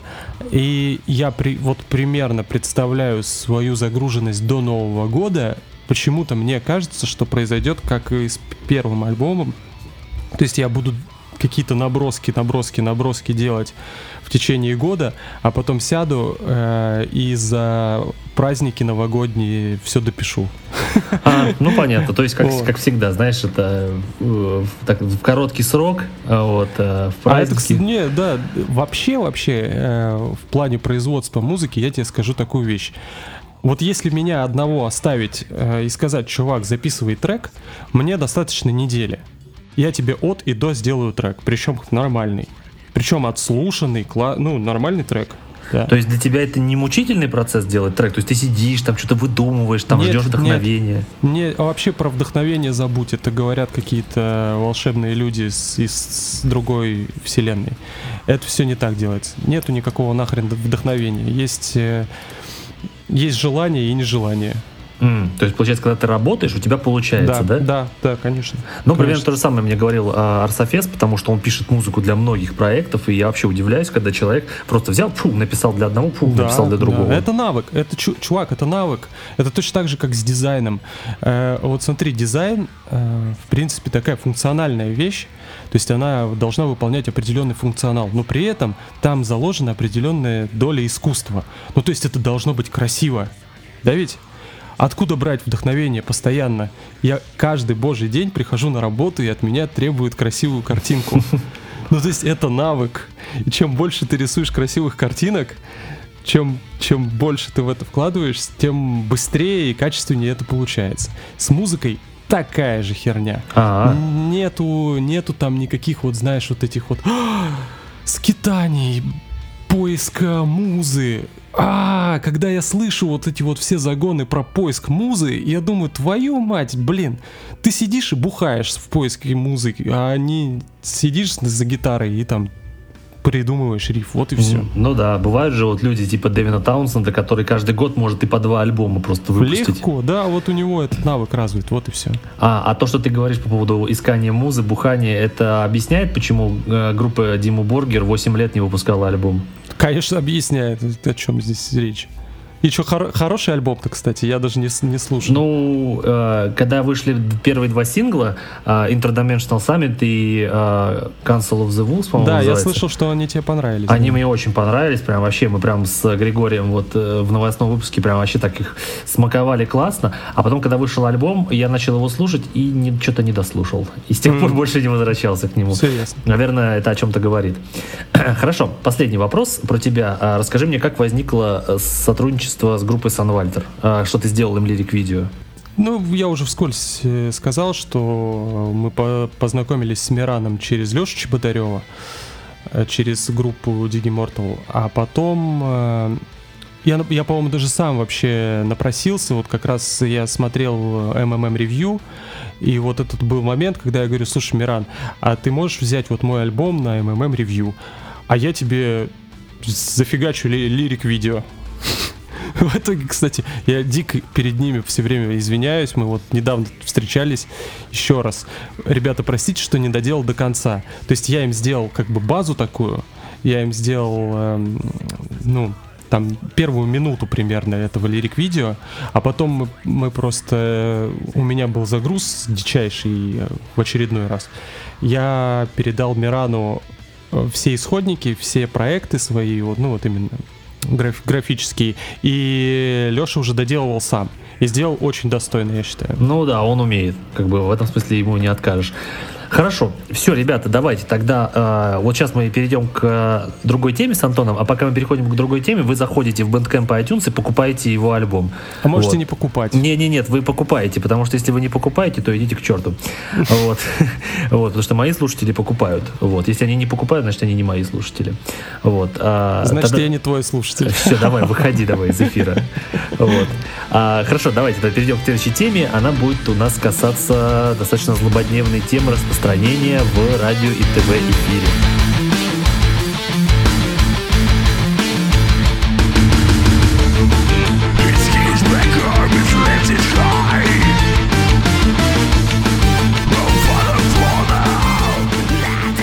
Итак, Антон, э, мы будем сейчас говорить про э, распространение музыки сегодня, но мы будем говорить в контексте нашей страны и в контексте как раз-таки тяжелой музыки. Вот можешь мне рассказать, э, вот для сегодняшнего радио и ТВ распространение музыки это вообще сегодня прибыльный бизнес или нет? Для именно со стороны радио и ТВ? Да. Нет, не прибыльный. Ага. И почему ну, они... то есть, э, вот если говорить о музыкальных каналах, э, они держатся не на музыкальных клипах, они держатся не на, рас... не на распространении музыки, они держатся на шоу, они держ... держатся, ну, так скажем, на старой еще памяти, вот. А именно классическое музыкальное телевидение, ну, как ты понимаешь, оно умерло. Ну, его Все, нет его... сегодня. Я да. не знаю, что там есть до сих пор. Ну, его нет, его просто тупо нет. И ну все. да. То есть MTV это не классическое музыкальное телевидение. Это, это набор определенных шоу, это вообще переформатированная такая штука. Ну да, или я помню, знаешь, вот 2008 э, год, я э, помню, когда я э, уезжал на лето в Волгоград, и мы с братом каждый день смотрели канал A1, Bridge TV, там Music Box а, TV. Да, кстати, вообще. слушай, вот Bridge TV еще, может быть, как-то держится, я не знаю, они, по-моему, входят в холдинг, и вот Bridge TV по какому-то типа остаточному при принципу там, я не знаю его окупаемость, но вот Bridge TV, наверное, еще просто крутят клипы, да. Да, но вот я помню канал A1, я помню там этот э, э, Хоббит там был ведущий, который вел всякие да, передачки. Да, да, да, да. Сейчас Хоббит вообще ушел на YouTube полностью. Э, но я помню, что для нас вообще смотреть эти э, каналы это было офигенно. Там показывали концерты, клипы, можно было заказывать что-то. Это было просто очень круто. Да, и... Виджей Чак там еще был такой очень Да, да, то есть это было реально. То есть я э, половину групп, э, которых я э, узнал впоследствии, я узнал именно из канала A1. Я помню, что я познакомился с группой Lord через канал A1, через группой Slipknot я познакомился, с System of a Down я познакомился там. И это было, ну, это классные воспоминания. Я до сих пор помню, что мы с братом просто сидим вот в большой комнате, смотрим этот э, канал, и просто меня дико прет. И, и я так понял, что они не устояли перед интернетом, все эти каналы, получается. Да, да, они все, они все проиграли интернету в итоге. А могли ли они выиграть эту битву у интернета, чтобы остаться прибыльным как бизнес? Думаю, что нет. А, то есть, ну, получается, это невозможно телевидению интернет обогнать в этом смысле? Давай, мы все-таки говорим только про музыкальное. Да, да, да, да, да. Про, мы муз... про это и про говорим. продвижение музыки, даже не музыкальное, смотри, потому что есть около музыкальные шоу, которые очень успешны. Ну, то есть, э, хотя песни провалились, насколько мне известно, на ТНТ, но вообще есть музыкальные шоу, которые прям, ну, тот же голос. Это вот. да, но мы говорим про то, что э, вот э, есть всякие передачи, где э, крутили клипы. Э, вот если мы говорим про клипы, то все. Здесь можешь прям ставить крест на телевидении и забывать про это все. Получается, сегодня э, молодой начинающей группе нет вообще никакого резона никакого, появляться на телеке. Это никакого, ничего не даст. Никакого, абсолютно. И причем не начинающим тоже нет никакого. Ага. Ну, то есть уже таким матерым группам я точно знаю, что такие каналы, там, ну, муз- музыкальные, ладно, не буду я сейчас никого называть, никакие бренды, но определенные каналы, они берут в ротацию просто, блин, все, что более или менее, ну, как бы, что вот на, на этот клип можно смотреть, забираем в ротацию. Так, хорошо. Смотри, получается, э, для э, каналов музыкальных все, сегодня ну, продвижение чьей-то музыки это вообще не прибыльно, то есть это вообще даже не обсуждается. Все, мы это утвердились в мысли. Абсолютно, абсолютно. Даже если вас взяли на, на какой-то относительно большой канал, типа там Муз ТВ, ваш клип в ротацию именно, э, профита от этого не будет никакого. А, я э, смотрел канал, как же он называется? РУ-ТВ. Вот, РУ-ТВ. Угу. И ну, там, ну, или РУ-ТВ. Да, да, но там крутят какой-то шлак вообще просто. Это то, что там крутят, это невозможно. Смотри, там какие-то... Э, кого там а крутят? туда заносят деньги ноунеймы, понимаешь? Еще как бы вот так, такой вид сбора да, денег. я не знаю тех, тех людей, кто там крутится угу. на этом РУ-ТВ. Я их не знаю вообще. И я их смотрю на них, и у меня не возникает желания даже поинтересоваться, кто это. И для меня это, честно говоря, грустно. Но... Ну, здесь, здесь действительно исчерпывающе. Нет, все, короче, если вы сняли клип, ни в коем случае не идите с ним на телевидение. Только на YouTube, получается. YouTube. Только да. YouTube. Хорошо, а вот все, что мы сказали, а, касается ли оно радио? Потому что, когда у меня была группа Sunless Rise, вот там вот был uh-huh. Александр Бейкер, он как бы из телека сам, он сказал, что, по-моему, он сказал, что радио сегодня не умерло только потому, что люди его слушают в машине. Да, да. Ты согласен с этим? Э, э, слушай, с радио вообще на самом деле такая сложная тема. Я человек радийный, и э, вот опять же, почему я очень люблю твой подкаст, потому что я радийный человек, я э, формат разговорного радио прям вообще очень люблю. Э, и как это не печально, как это не печально, но радио сейчас переживает очень херовые времена, и уже довольно-таки давно. То есть э, я помню, когда я еще работал на радио, а это было уже давненько, это было, наверное, лет там 6-7 назад, а, может быть, даже больше. Уже тогда а, были семинары, как спастись вообще радио, в принципе. А что, спасти, что начало убивать радио? А, доступность, опять же, музыки. А, ну, то есть, э, зачем человек включает радио? Ну, то есть есть несколько там причин. Музыку послушать, чтобы она фоном поиграла, да? Но, э, опять же, он может это залить там на mp3-шку эм на какую-то или миллион треков, вставить в магнитолу и слушать только то, что ему типа нравится, там отобранное. А, какая-то интерактивность. В радио нет интерактивности особо. Абсолютно есть... никакой. Ну, раньше с этими звонками была на радио, вот и все, в принципе. Вот. Э, разговорные радиостанции, слишком э, узкий, как это сказать, слишком узкая аудитория. То есть, с одной стороны, с другой стороны, эта аудитория, она может платить деньги. Ну, то есть это, это ну, не самые глупые люди обычно слушают разговорные радиостанции, поэтому считается, что они платеж, более платежеспособны. Ну, смотря о чем ты говоришь, о каких э, радиостанциях э, ты говоришь, разговорных, то есть...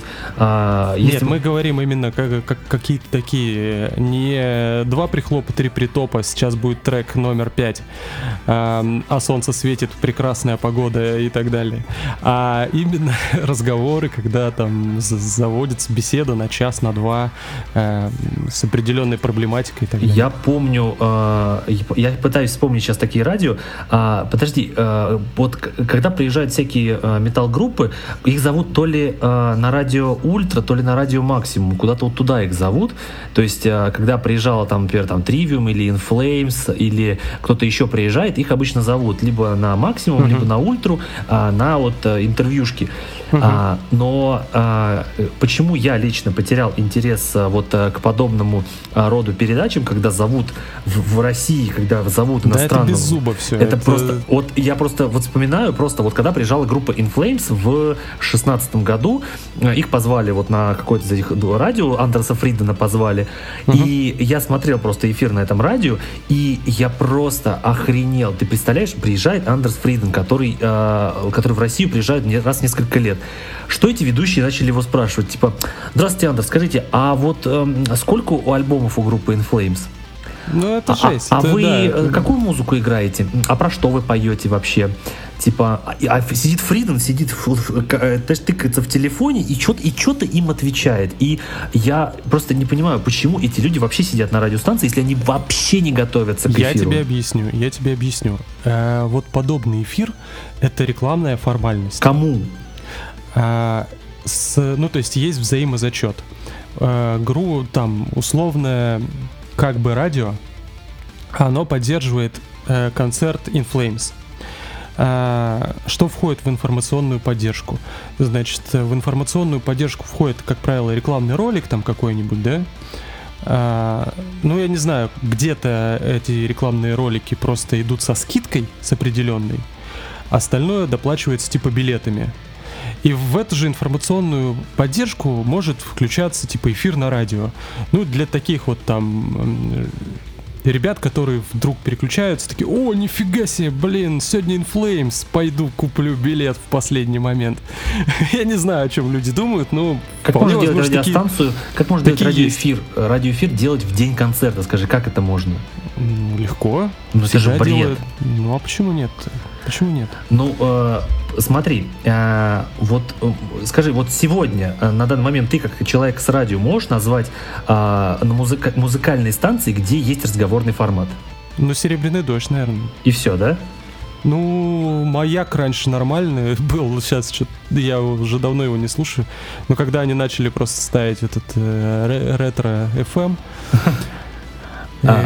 С музыкальной точки зрения все стало плохо. До этого было неплохо. Я, я знаю, что э, на радио «Говорит Москва» очень часто приглашают а, металл-группы. То есть я знаю, что mm, там были... Я Арк... не слышал. И вот я знаю, что там были Арктида, там были Змей Горыныч, то есть туда Диметр приходил. Прикольно. Да, то есть туда приглашают. На, на «Говорит Москва» приходила Леос, а, это, я тоже видел этот эфир. То есть, а, вот говорит Москва, слушай, они даже приглашают, но есть а, одна... Значит, там есть продюсер, который знаком со всеми этими ребятами. Да, наверное.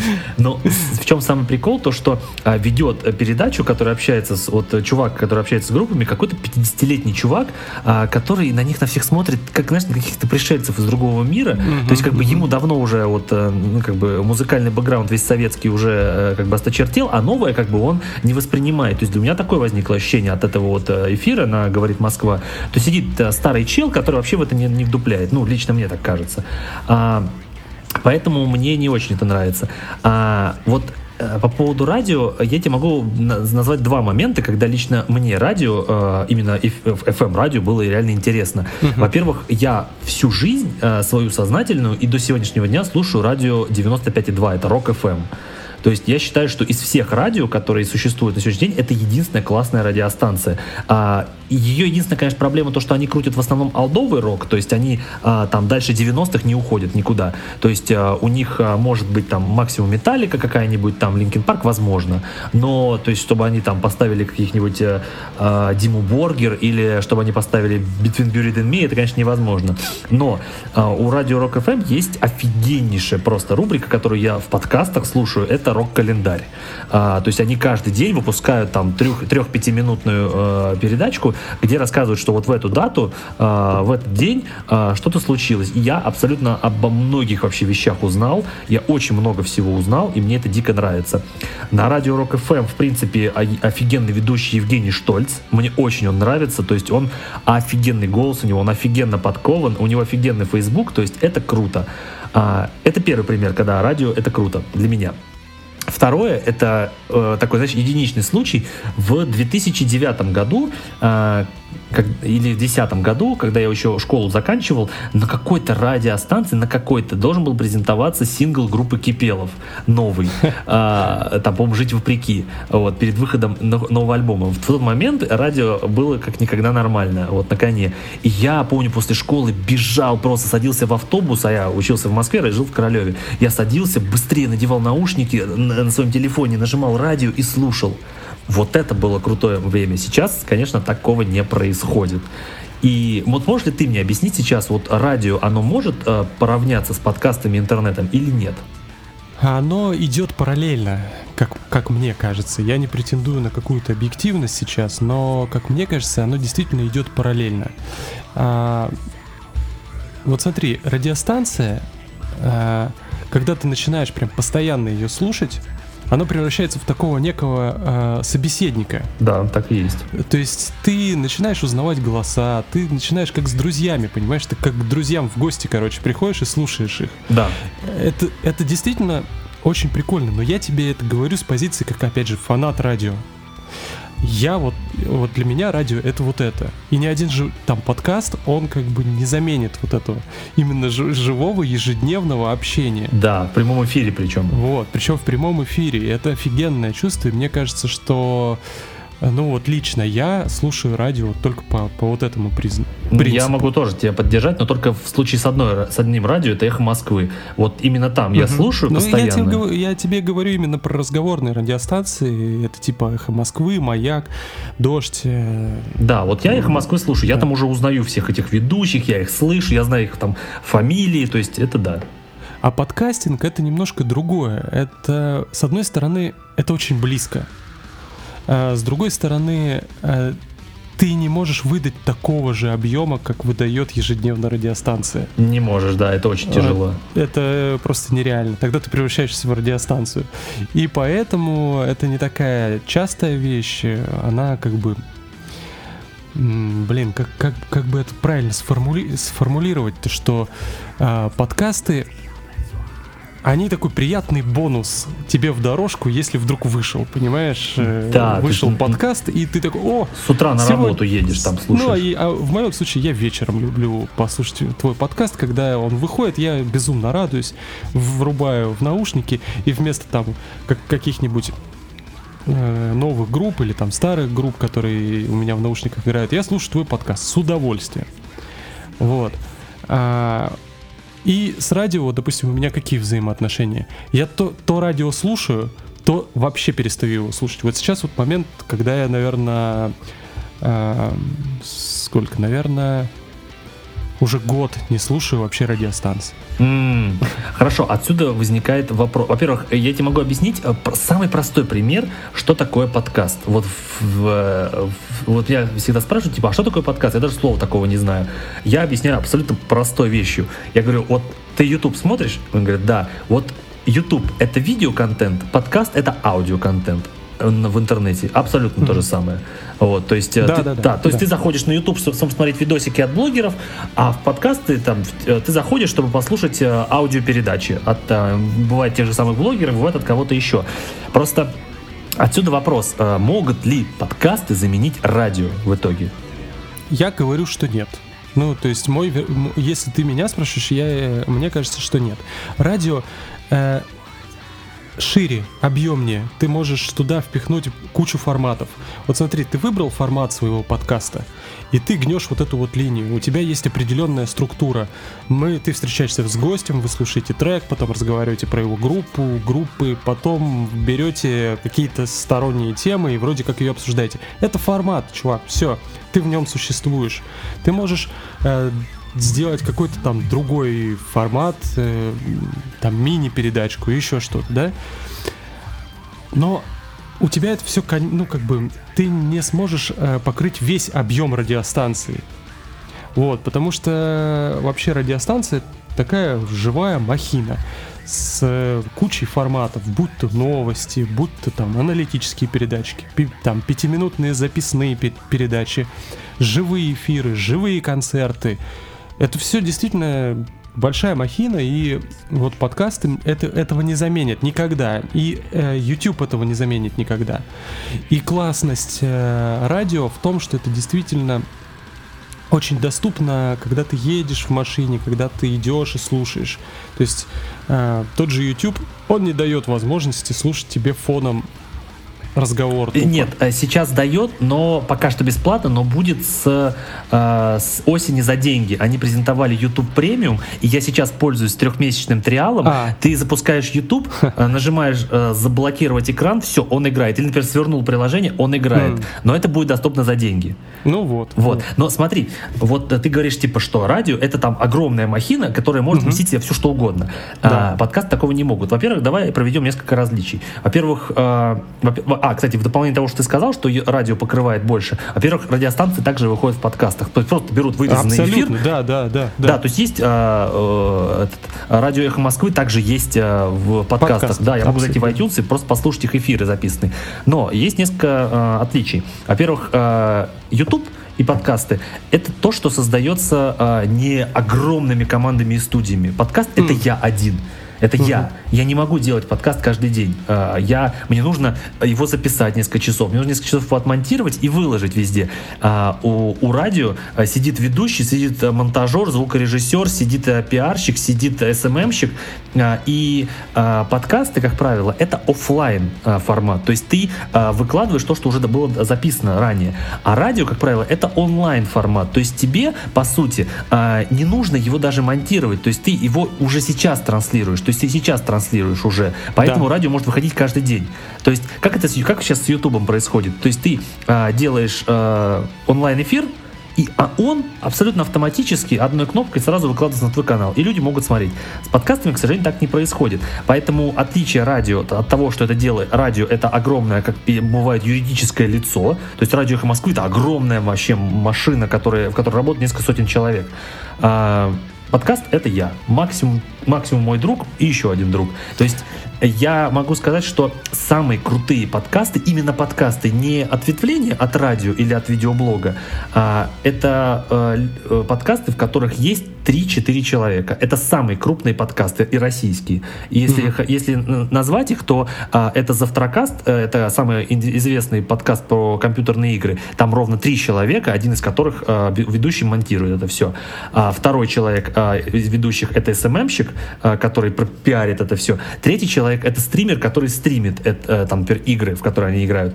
А есть подкаст «Отвратительные мужики». Это подкаст э, радио, этого, онлайн журнала, который называется отвратительные мужики. Там их трое, один из них монтирует и выкладывает. А, и э, какой у нас еще супер крутой подкаст? Ну, в принципе, все. Вот. Эти, это вот мои отличия. Что ты мне на это скажешь? Да я соглашусь, ничего, что здесь особо добавить, все, все верно, ты все. Но просто говоришь, что они подметил. не, не заметят, они радио не подкасты не заменят радио, потому что э, я так понял, ты говоришь, что э, подкаст это более такой неповоротливый что ли формат. А нет, ты вот, кстати, очень классную деталь, которую мы выпускали, сказал, проговорил ее вслух, что радио это тоже тот же самый подкаст, который выложили, ну, типа там в iTunes, после эфира, да. да, да. Это тот же самый подкаст. А, а в чистом виде подкастинг, подкастинг это просто радиопередача, которая существует вне радиостанции. Да, так и есть. По факту это радиопередача, которая существует Радио 2.0. Вне... Да, да, да. Ну, да то же самое это, блин, радио, не 2.0. Хорошо, мы с тобой сейчас в радио просто, сидим, да. Просто технологии, видишь, э, настолько пошли вперед, что все могут стать видеоблогерами, все могут стать э, создателями подкастов. И э, технических возможностей на это все хватает. Это, кстати, вот если возвращаясь там к музыке, почему музыку не надо сейчас покупать? Вот. Потому что потому что она обесценивается. Все. Она обесценилась. Как бы это нормальные рыночные отношения, это рынок диктует. Ну да, то есть это стриминг существует, который не нужно там все, покупать. Все, да, чувак, это как бы рынок продиктовал такие условия. Почему-то мы, вот, э, знаешь, у меня есть отличный пример такой. Э, вот представь, что, ну, допустим, нет, не представь, а вот у нас есть колбаса. Вот мы приходим в магазин и покупаем колбасу. Она стоит там 200 рублей, там 200 рублей. Вот. И тут все стали производить колбасу. Колбасу производить стало так просто, что просто колбасу можно взять, выйти и взять у соседки По за 5 копеек. ежемесячной. Да, да, да. И почему-то как бы ну, это же будет нормально не платить за, колбасы, за колбасу, потому что ее, блин, до хрена везде. Те каждый пихает эту колбасу, говорит, на, попробуй мою, на, на мою. Ну и то есть, и ты уже не думаешь, что, что платить за, ну, перестаешь думать, что платить за колбасу, это там нормально. Нет, ты думаешь, что, что тебе должны колбасу давать бесплатно практически. Ну или там за какие-то символические деньги. Ага, да, вот, да, То есть, э, так сформировался рынок колбасы. И это нормально. С музыкой та же самая история. Это точно такой же рынок. Э, который требует определенных там вложений затрат, а так как он все, все меньше и меньше этих вложений требует, и все больше и больше людей начинают это производить, соответственно, это начинает обесцениваться. Все. Поэтому, поэтому, если ты можешь послушать музыку, не покупая ее, в этом я не вижу ничего плохого. Да. Вот я, переводя то, что сказал Антон а, на тему радио и подкастов, а, вот я записываю подкасты, уже сколько их выкладываю, я mm-hmm. ни рубля на них не трачу. И, Вообще. кстати, да, да, э, опять же, вот если возвращаться к радио и подкастам, то э, если на радио тебе э, нужны определенные вещательные там такие приблуды, которые стоят денег, да? Огромных денег. Э, вот, ну, они стоят немалых денег, действительно немалых. Э, то, соответственно, ты производишь еще какой-то контент, ты берешь там за рекламу, ну, определенную сумму денег. Но а подкаст ты можешь вот так вот сесть и записать в один ну, в микрофон. А причем рекламная интеграция тоже при этом может существовать. Если ты наберешь определенную аудиторию, такую же аудиторию, как э, там, ну, радио. Соответственно, э, конкурентно ли это способно, ну вот подкастинг по, со, в соотношении с радио, мы все видим, что конкурентоспособно. Мы все видим на примере YouTube, на примере там того же Дудя, который может зарабатывать на рекламных интеграциях очень-очень, блин, много. Вот. Э, он вполне конкурентно способен э, с телевизионными передачами которые требуют там вложений. Ну да, то есть Дудя могут посмотреть 5 миллионов один выпуск, да, а да. сколько человек посмотрит э, один выпуск подобной передачи на, на ТВ? По-моему, очень много. Я тебе скажу, очень ну много. Ну, да. пока, пока что, ну, не, не тягаться Дудю с, э, э, как это сказать, именно с численностью ну да э, просматривания. Но, но например, э, есть э, вещи, которые могут обогнать телек. Например, вот есть у нас этот Versus Battle, где рэп батлы проходят, и вот mm-hmm. у них каждый выпуск, там они выкладывают что-то два раза в неделю, набирает больше миллиона просмотров. Или, а, а большие батлы набирают там 20, 30, 40 миллионов. И вот, мне кажется, это такая сильная конкуренция с телевизором. Ну, и, ну мы говорим с тобой сейчас очевидные вещи, вещи. Понятно, да. да. Но смотри, а, получается, с радио и подкастами получилась такая вещь, что а, а, радио, оно всегда воспринималось как а, серьезная формация, когда над ним работают огромное количество людей. Это за, огромное количество бюджетов, зарплаты ведущим, режиссерам, техникам, вообще всем. Получается, всегда радио воспринималось как а, то, а, что ты просто сам так не создашь.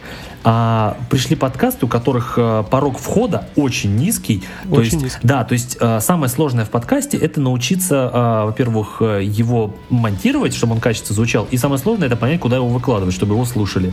Вот. И я с этим разобрался буквально моментально. То есть я сегодня для меня не проблема выложить его на все площадки, а, записать его так, чтобы это качественно звучало, и чтобы это слушали. И я не вижу отличий теперь, э, например, в своем подкасте от э, радиостанции, где я разговариваю с музыкантами.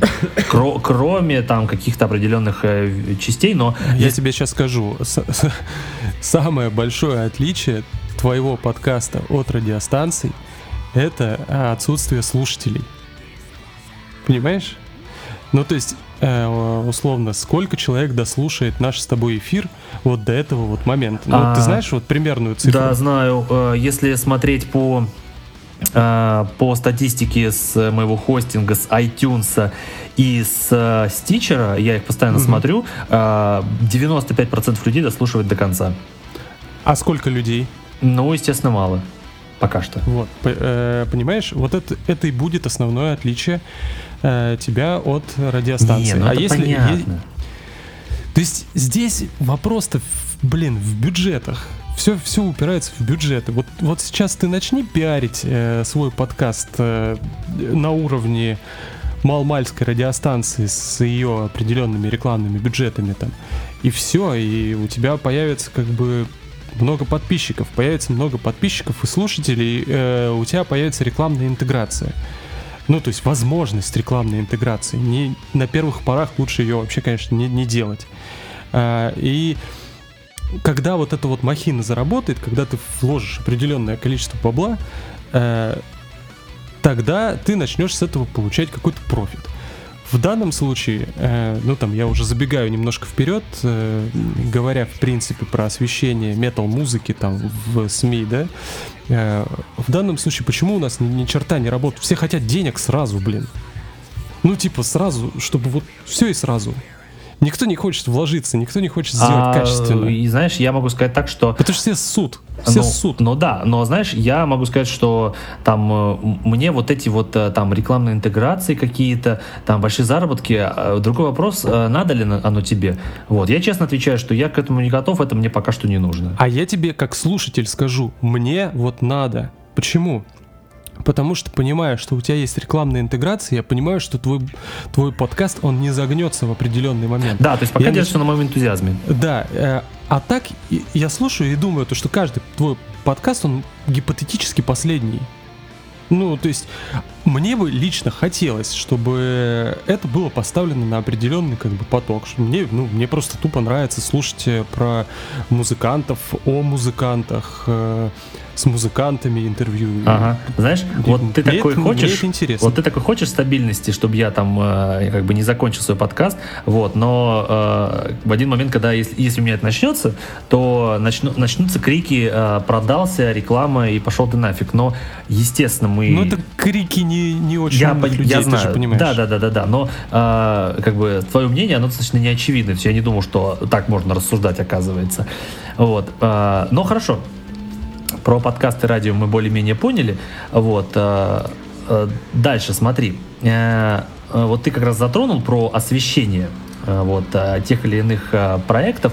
Так вот, объясни мне, почему на наших радиостанциях и на телевидении это целая проблема и просто отсутствие освещения андеграунда, экстремальных жанров. Это почему так? А я тебе знаешь, как скажу? Э, у нас вообще в стране нет цензуры. Ты же знаешь об этом? Ну, смотря э, о чем нет, ты говоришь. То есть я, я тебе прям э, зайду издалека. Э, цензура на телеке и на радио, она отсутствует. То есть не приходит э, список запрещенного чего-то или еще угу. что-то. Ну, это так, да, возможно. Я, я, я, я человек, как работающий на телевидении, точно знаю, что таких списков тупо нет. А знаешь, откуда у нас берется откуда? цензура? У нас самоцензура. А, ну все, понятно. Все, начи- все начинают думать, что ага, а я поставлю сейчас вот какой-то тяжелый, мега тяжелый трек, и все перестанут меня слушать. Ой, так, какой или плохой все, подход. Ну, и, или я поставлю вот сейчас э, мега тяжелый трек, и все перестанут меня слушать. Или еще более тяжелый трек, и все опять перестанут меня слушать, понимаешь? Ну, то есть, как бы, вот я даже выдумать сейчас не смог э, как, какой-то поток мысли, который заставляет людей вот эту самоцензуру к себе применять. Но по факту только самоцензура и только боязнь, э, ну, типа, отпугнуть аудиторию. Так. Вот только это. То есть, получается, боятся за, за свои жопы с точки зрения все аудитории? Боятся, все боятся за свои жопы с точки зрения аудитории. Очень мало каких-то радиостанций готовы на эксперименты именно... А, подожди, я вот не понимаю, хорошо, подожди. В сторону тяжелой музыки. Вот есть mm-hmm. музыкальная радиостанция, и ведущие на радиостанции, они прекрасно, прекрасно понимают, что а, сейчас в нашей стране а, популярна рэп-музыка. Все знают, что сейчас самый популярный mm-hmm. рэпер это Оксимирон. Загляни да. на его YouTube канал, у него там 20, 30, 40 миллионов просмотров на клипах. И неужели они не понимают, что если они будут ставить а, Оксимирона в своих а, радиостанциях, то аудитория, которая его слушает, она пойдет туда. Неужели они не понимают, что аудитории, если это интересно аудитории, почему они не пытаются привлечь, а, просто сыграв сыграв на интересе аудитории. Это как так? На что они надеются? Что они будут ставить Аллу Пугачеву? Э, да, здесь вопрос э, немножко в другом. Э, здесь надо рассматривать конкрет, каждый конкретный пример. Вот почему там молодежные какие-то эм, радиостанции, которые типа рассчитаны на молодежь, не ставят Оксимирона, это большой для меня вопрос. Ну, то есть это действительно не очень умное решение. Может быть, может быть, что-то связано с какими-то авторскими правами, но мне кажется, что очень сильно вряд ли. А почему все поголовно радиостанции ну, не гонятся за этим? Потому что они думают, что они знают свою целевую аудиторию. Ну, у них это, есть знаешь, аудитория, там 100 человек. Это, это я, я сталкиваюсь э, с такими проблемами в головах. Э, я, ну смотри, то есть я работаю очень тесно с маркетингом. Э, и, в принципе, мой круг общения, он ну, связан вот с людьми, которые вот именно отвечают за а, посылку контента, да, и определение там целевой аудитории, о чем там думает целевая аудитория. То есть вот, обо всем об этом вот люди, с которыми я общаюсь, они вот принимают какие-то решения. Да. Ты даже себе представить не можешь, насколько они заблуждаются э, представляя себе обыкновенного 40-летнего человека. А именно? Ну, то есть у них настолько какое-то стереотипное, зашоренное мышление, что 40-летнему человеку вообще нахрен не сдался никакой, допустим, металл. Угу. Но это ну, же то неправда. есть они, они себе представить не могут, что э, 40-летний мужчина, в, который ходит э, в офис, он может слушать какую-то тяжелую музыку. А, у Вот, меня то есть- отцу 51 год, он слушает Dragon Force. Вот. Ты, ты понимаешь, ты понимаешь, да? И то есть вот эти вот стереотипные, какие-то абсолютно клишированные, забитые в бошку э, вещи, которые определяют ценности определенной целевой аудитории, они вообще не могут представить, что хоть кто-нибудь слушает тяжелую Подожди, музыку. так ты же говоришь маркетинг, так они должны изучать соцсети. Они должны, должны. В том-то и дело, что они должны, но проблема вообще, это прям огромная проблема в России с э, не очень образованным и умным топ-менеджментом. Ну это Понимаешь? жесть вообще. Это жесть, это жесть. Я с этим сталкиваюсь, к, к сожалению. Я, ну, то есть, слава богу, тех фирмах, в которых я работал, там все как бы нормально. Но когда мне иногда присылают какие-то там другие заказы, я начинаю работать с какими-то людьми, у меня просто волосы дыбом встают от понимания, что, ну, из серии «давайте уберем красный цвет», я говорю, почему? Ну, потому что это цвет крови. Он отпугнет людей. Все, у меня взрыв мозга, понимаешь? Я как бы... Мне больше с этим человеком, ну, что я ему скажу? Ну, то есть, э, вот уровень образования. Я тебе... А говорить о том, что этот человек какую-то там нахрен аудиторию проресечил, что у него там есть какой-то стратег, который реально проработал определенные там позиции на рынке, да это вообще можно забыть. Поэтому я тебе скажу так, гипотетически ничего не, не мешает э, тяжелой музыке существовать э, в, во всех средах. Будь там телевидение, радио, во всех средах. А это прям может быть. А, Но все боятся туда это впихнуть из-за самоцензуры. Все думают, что если они поставят туда тяжелый какой-то там трек, который чуть-чуть тяжелее, чем обычный формат, да, ну такой средний, то все, короче, аудитория отвернется, переключит и никогда не включит ну, там блин, э- слушай, эту волну. ну это ата. Слушай, ну вот сейчас вот а, одна из самых знаменитых а, металл-групп в России современных, группа Шакран, то есть просто там, или Wild Ways, они собирают там а, э, залы на 4-5 тысяч человек, у них там туры, их там знают в Да. других странах. И Да, и они прекрасно живут они, без радио они- и ТВ эфира. Да, они прекрасно живут, а радио они не могут до- допереть до того, что если они начнут а, как-то форсить эти группы, которых знают офигенное количество человек, то это может этим радио, наоборот, помочь. Я, ну, отказываюсь это понять. Просто, знаешь, вот а, простой пример. Вот мы с тобой говорили про Оксимирона. Вот у него там а, год назад а, был а, батл с Гнойным, а, и который, помню. который за там, сутки набрал 10 миллионов просмотров.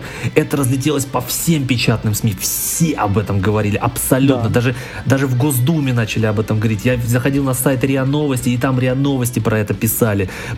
Просто все. И ни одна радиостанция на этом хайпе не сыграла. Никто не начал ставить треки этих исполнителей, никто не начал э, ввод- э, разговорные форматы вести, типа давайте это обсудим. Никто вообще. И я- Не-не-не, подожди, подожди.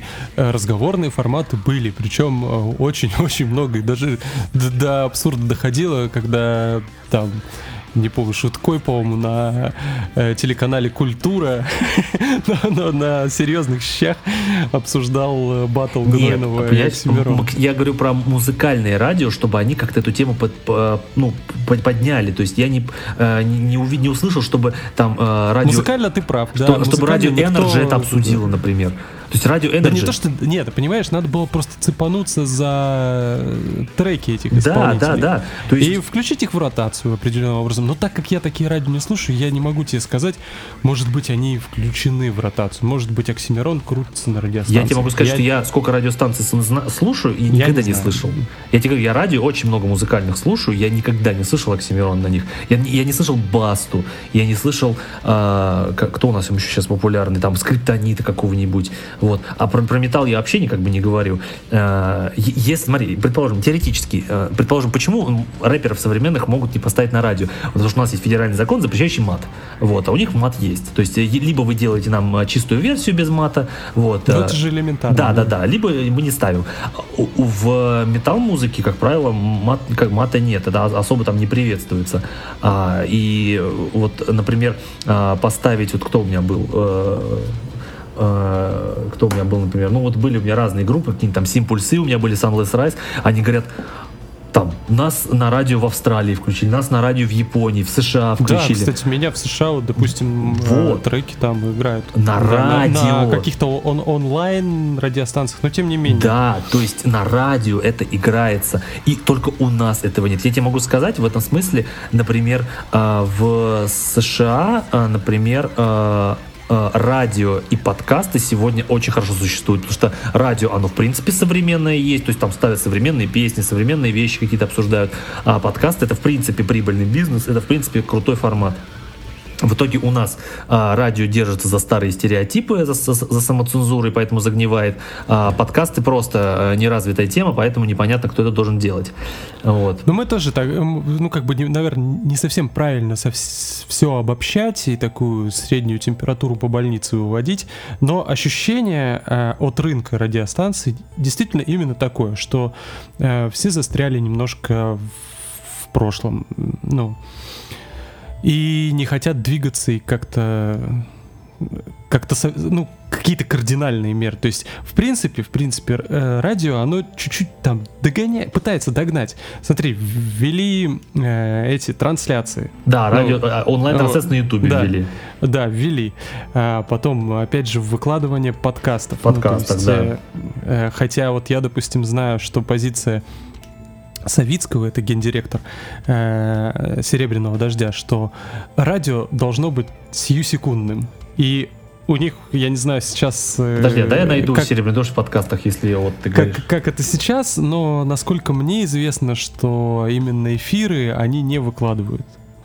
Подожди, а я сейчас, подожди, дай посмотреть. На в iTunes есть серебряный дождь? Это, ну, слушай, слушай, ну это хотя бы оригинальный подход. Типа, понимаешь, э, ты не можешь послушать «Серебряный дождь» вот в записи, ты должен слушать его только вот сию секунду и, и сейчас. я тебе могу сказать, что э, в подкастах... А, есть «Серебряный дождь», что я вру. Да, есть, слушай. Там э, есть, может быть, небольшие записные передачи, а, типа там Люся Грин. Э, Люся да, Грин, да, перемотка, «Серебряный дождь», только да. вот это есть, все. А, ну вот, да. Все, больше ничего нет. То есть, э, э, ну зато есть э, там Медуза, есть Маяк, есть Эхо Москвы э, и всякое такое. Вот, но они типа гонятся процессом, и поэтому... Я тебе могу сказать, что в подкастах, в топах, в музыкальном топе самый первый, э, самый первый подкаст это Radio Energy, у которого я захожу, там что-то несколько тысяч э, отзывов, несколько тысяч, пять, пять звезд стоит, там народ пишет, типа, вау, это самый крутой там э, подкаст вот из музыкальных просто, ну, вот это я был удивлен на самом деле. А, давай последнюю, последнюю обговорим и будем закругляться. Смотри, mm-hmm. а, на радиостанциях а, таких федеральных и, и там музыкальных не только есть какие-то я не знаю, ограничения. Всегда говорят, что телевидение это определенные там а, рамки. То есть в телевидении нельзя делать то, то, то, освещать то, то, то. А на радио есть какие-то вот а, ограничения, которые говорят, типа, так, вот это на радио не очень приветствуется. Например, если мы здесь с тобой можем пообсуждать, например, что типа, а, вот эта группа говнище, потому что играет парашу. А на радио можно подобное найти или нет? Еще раз, все зависит от конкретной радиостанции. Э, когда вот я работал на «Серебряном дожде» в Барнауле. Вот сейчас уже такой радиостанции нет, в Барнауле закрыли «Серебряный дождь». А, там вообще рамок никаких не было. Я ставил лично, я в эфире ставил ну, то есть это какой-то был тематический эфир, мы о чем-то там разговаривали, и я лично ставил группу Dragonland. Ух ты, нифига себе, Dragonland на российском радио, жесть, класс. Да. А потом еще что-то там ставил, ну, короче, там свою какую-то подборочку такую, типа, ставил, и э, я просто, почему вспомнил про Dragonland, ты даже себе представить не можешь после того, как я поставил этот трек, а это какой-то трек с... Э, ой, дай бог памяти. С альбома... Holy Wars? Не-не-не, не, а, позже. Starfall? Стар, вот либо со Старфола, либо со следующего Астрономи. Супернова, что ли, или как-то он там назывался. Астрономи. А, а, да, Астрономи, точно. Вот, вот что-то из этого там есть э, в конце по три эпичных трека таких, знаешь? Да, да, да, да, да. А, Вот. The House on the Hill у них есть на Астрономи. Да, да, да, да, да. Вот. И, собственно, я какой-то один из этих треков там врубил. Ну, то есть это такая эпохальная штука, Да. при этом очень красивая.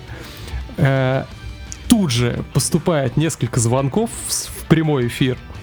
И народ, 40-летние, там, 50-летние дядьки говорят, блин, что это за офигенная музыка была? Это смесь какого-то Рамштайна и какой-то классики, ну, то есть своими категориями размышляя, да, но они были в восторге от того, что там именно такая очень офигенная аранжировка в плане Да, оркестрового, да, да, там все круто. и э, как, какая-то такая тяжелая гитарка там присутствует. Вот они совместили Рамштайн с чем-то там еще. Довольно забавно, но что фидбэк был моментальный, да?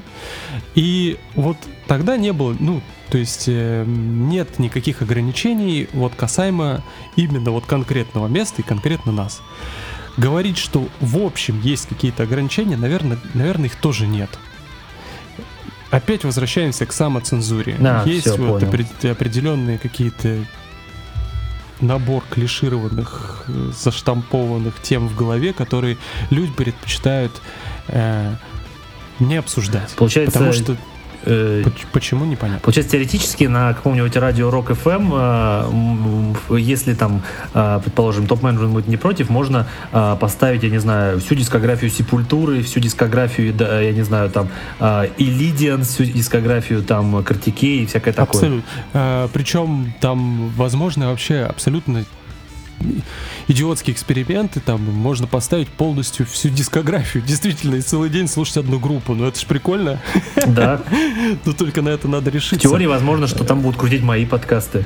Вот, да, или там взять неизвестного подкастера и там попробовать обсудить его, э, там, с точки зрения профессиональных радиоведущих, вот и все.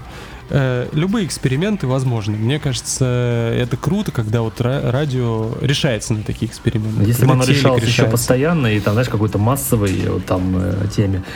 А, ну хорошо, все, давайте тогда на этом а, мы будем э, делать перебивку последнюю и закругляться.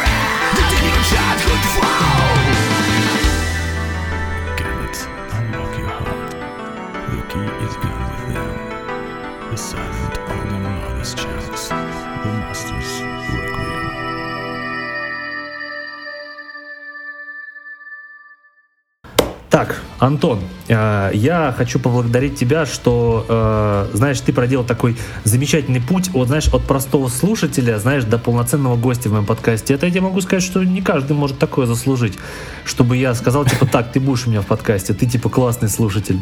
Вот, э, поэтому спасибо тебе большое, что ты э, за весь этот год э, меня и поддерживал, и слушал, и постоянно э, говоришь такие приятные эпитеты в сторону моего подкаста. Это очень приятно. Это меня э, двигает, э, ну, реально развиваться качественно, чтобы это, блин, слушало больше людей и было больше таких людей, как ты. Так что спасибо тебе большое. Тебе спасибо. Я надеюсь, то, что твой подкаст еще покорит немало вершин. Хотя, слушай, я, если честно, если честно, сейчас вот э, я думал, что все загнется очень быстро. Вот. А Но когда я вижу, что ты дошел там, и у тебя в подкасте Пресняков, потом там из группы Кипел, гитарист, к сожалению, забыл, как его Вячеслав зовут. Молчанов. Да, да, да, Молчанов. А, вот, э, я понимаю, что тебя самого это прет, и это Очень. самое главное. Вот, это круто. И, в общем, что я могу только со своей стороны пожелать э, тебе дальше продолжать это делать. Ну, знаешь, когда мы с э, Леосом записывали 40 выпуск, я себя поймал на мысли, что типа нифига себе, уже 40 То есть, Мгм. если я когда только начинал, поставил планку, что типа, блин, я хочу сделать 100 выпусков. Вот для меня была какая-то такая магическая цифра. И то, что сейчас я к ней иду, и достаточно быстро, меня очень сильно радует. что вот, э, оказывается, 100 выпусков сделать это не так уж и ну, сложно, потому что там 100 выпусков, я знаю подкасты, которые идут там за там, 3 года пытаются сделать 100 выпусков, там 4, а я понимаю, что я могу и до конца года сделать еще много. Вот, так что, да, хорошо. Да. А, в общем, друзья, а, покупайте альбомы Антона, один пока что. Вот, обязательно купите везде в iTunes, в Bandcamp, еще диск у него возьмите. Вот, а, поблагодарите. Вот, а, как бы, кто придет от меня, купите у него диск, тут будет вообще молодцом. Так что а, всем большое спасибо и всем пока. Пока.